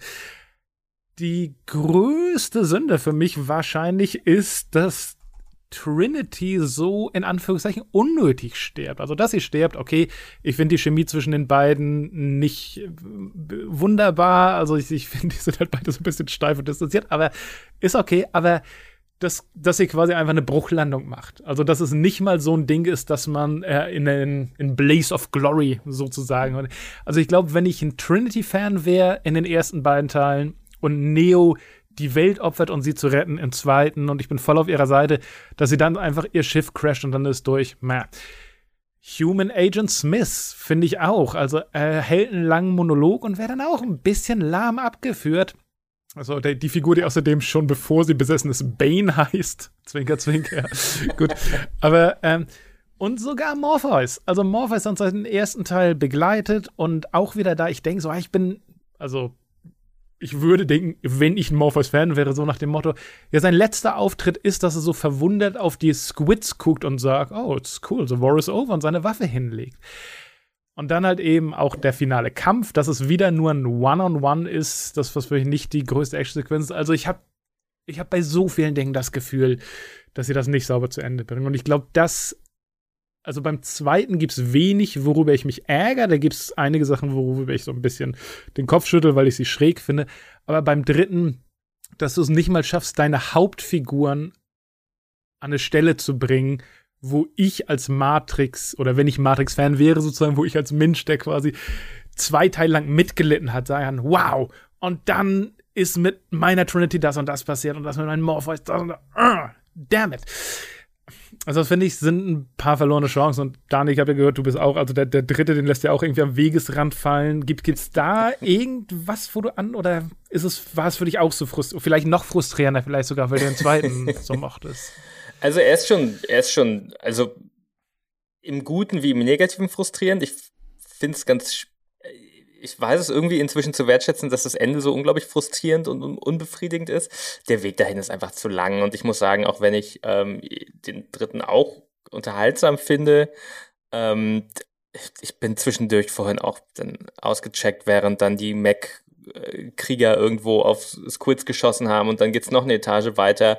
Ähm, der fühlt sich einfach an, als wäre das zwei Filme, der, der zwei Filme Deal geschlossen gewesen, bevor das Drehbuch fertig war, so ein bisschen. Ich habe da irgendwie das Bild im Kopf von ähm, Peter Jackson, der am Set vom Hobbit sitzt und überlegt, wie er jetzt noch einen dritten Film macht. Das ist das, ja. das, so fühlt sich der dritte definitiv an und ähm, in weiten Teilen auch dann überflüssig. Ich glaube, man könnte ihn auf eine halbe Stunde runterdampfen, an den zweiten dranhängen und dann wäre das einfach halt der letzte Akt.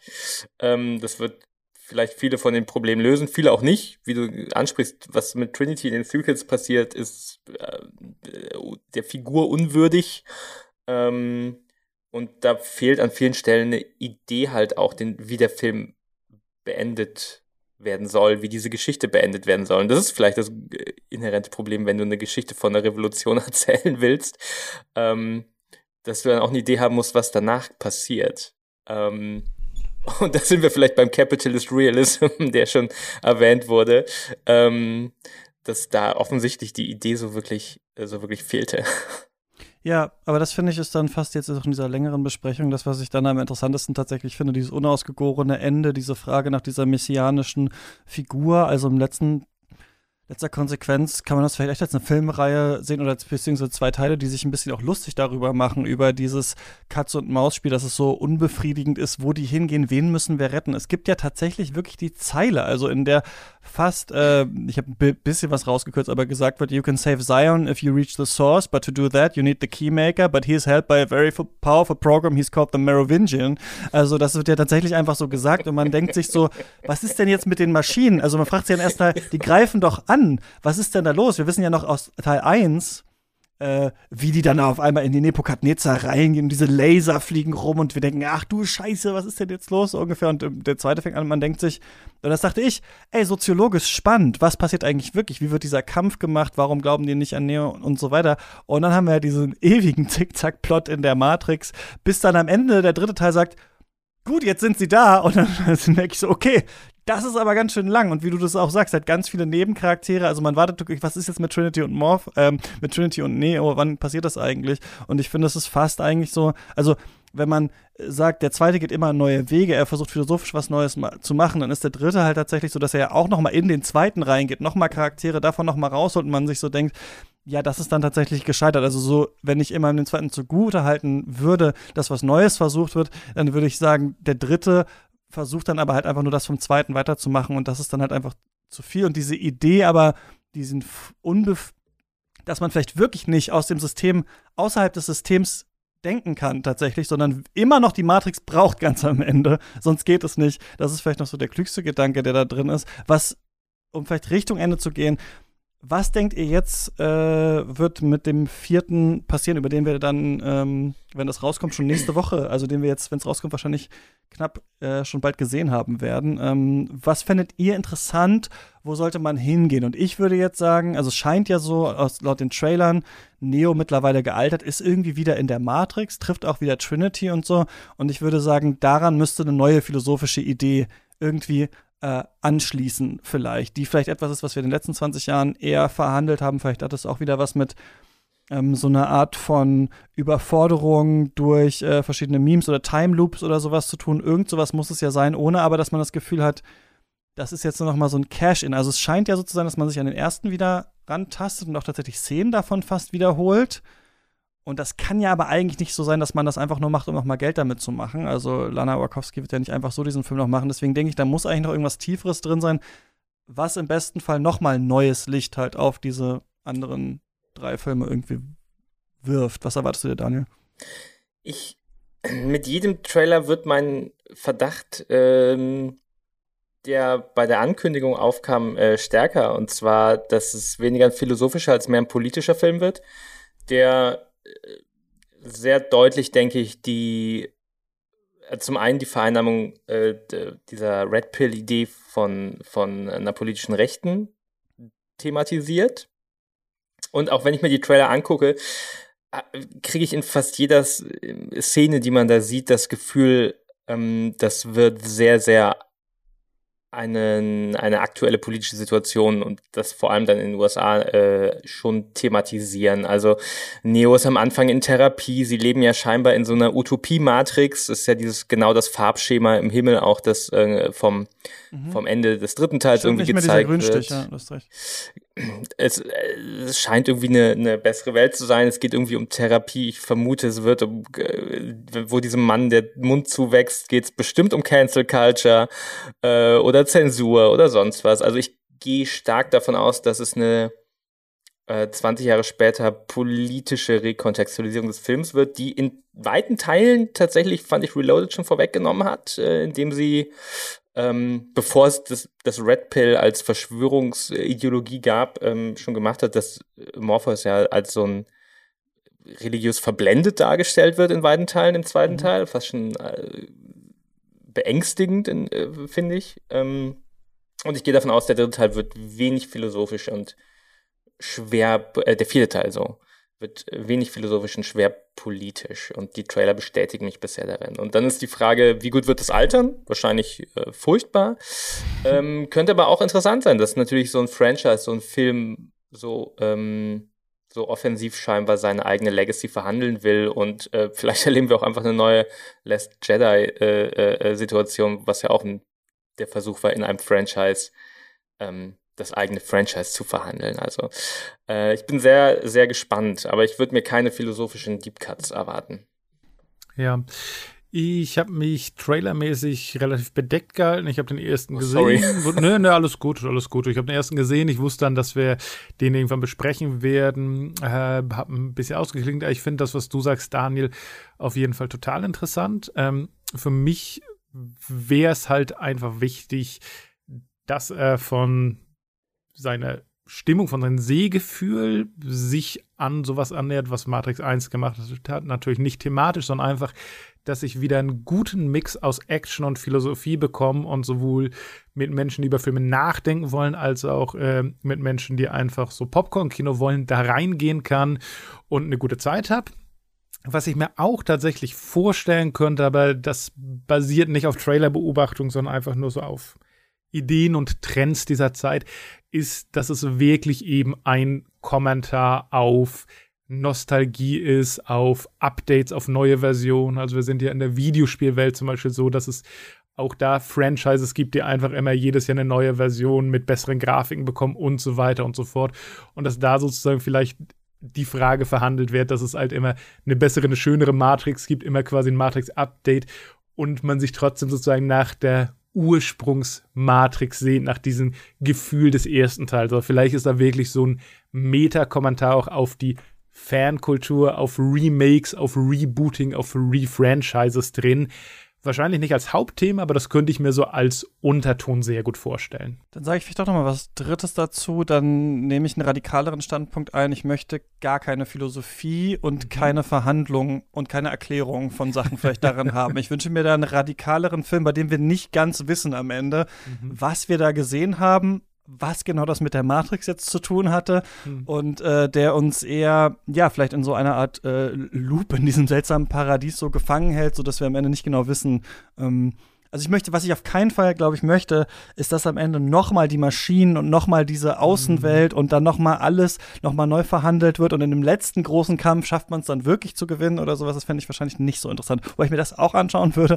Aber ich bin mal sehr gespannt. Ich hätte, glaube ich, etwas lieber, das spröder und unverständlicher ist. Also quasi, wenn Reloaded und Revolutions diesen Weg gegangen sind, mehr Philosophie, mehr Monologe, mehr das, dann hätte ich, glaube ich, diesmal lieber etwas, das versucht eher durch das Visuelle zu erzählen und auf diesen ganzen Erklärungen aus dem Off so ein bisschen zu verzichten. Mal schauen, ähm, wie das wird, ja. Wenn wir dann schon nächste Woche ähm, äh, erfahren. Vielen Dank auf jeden Fall, dass ihr nochmal mit mir diese beiden Filme reevaluiert habt. Es ist kompliziert, finde ich so. Man guckt es und äh, ja, ich hoffe, wir konnten an ein paar Stellen mal so ein bisschen bohren. Ich weiß nicht, ob wir bis nach Sion äh, gekommen sind in den Erdkern. Ansonsten ist, äh, genau, alles, was ihr sonst so macht, äh, in den Shownotes verlinkt und wir hören uns nächste Woche hier wieder und äh, ihr da draußen frohe Weihnachten und äh, bis zum nächsten Mal. Ciao. Frohe Weihnachten. Tschüss. Tschüss.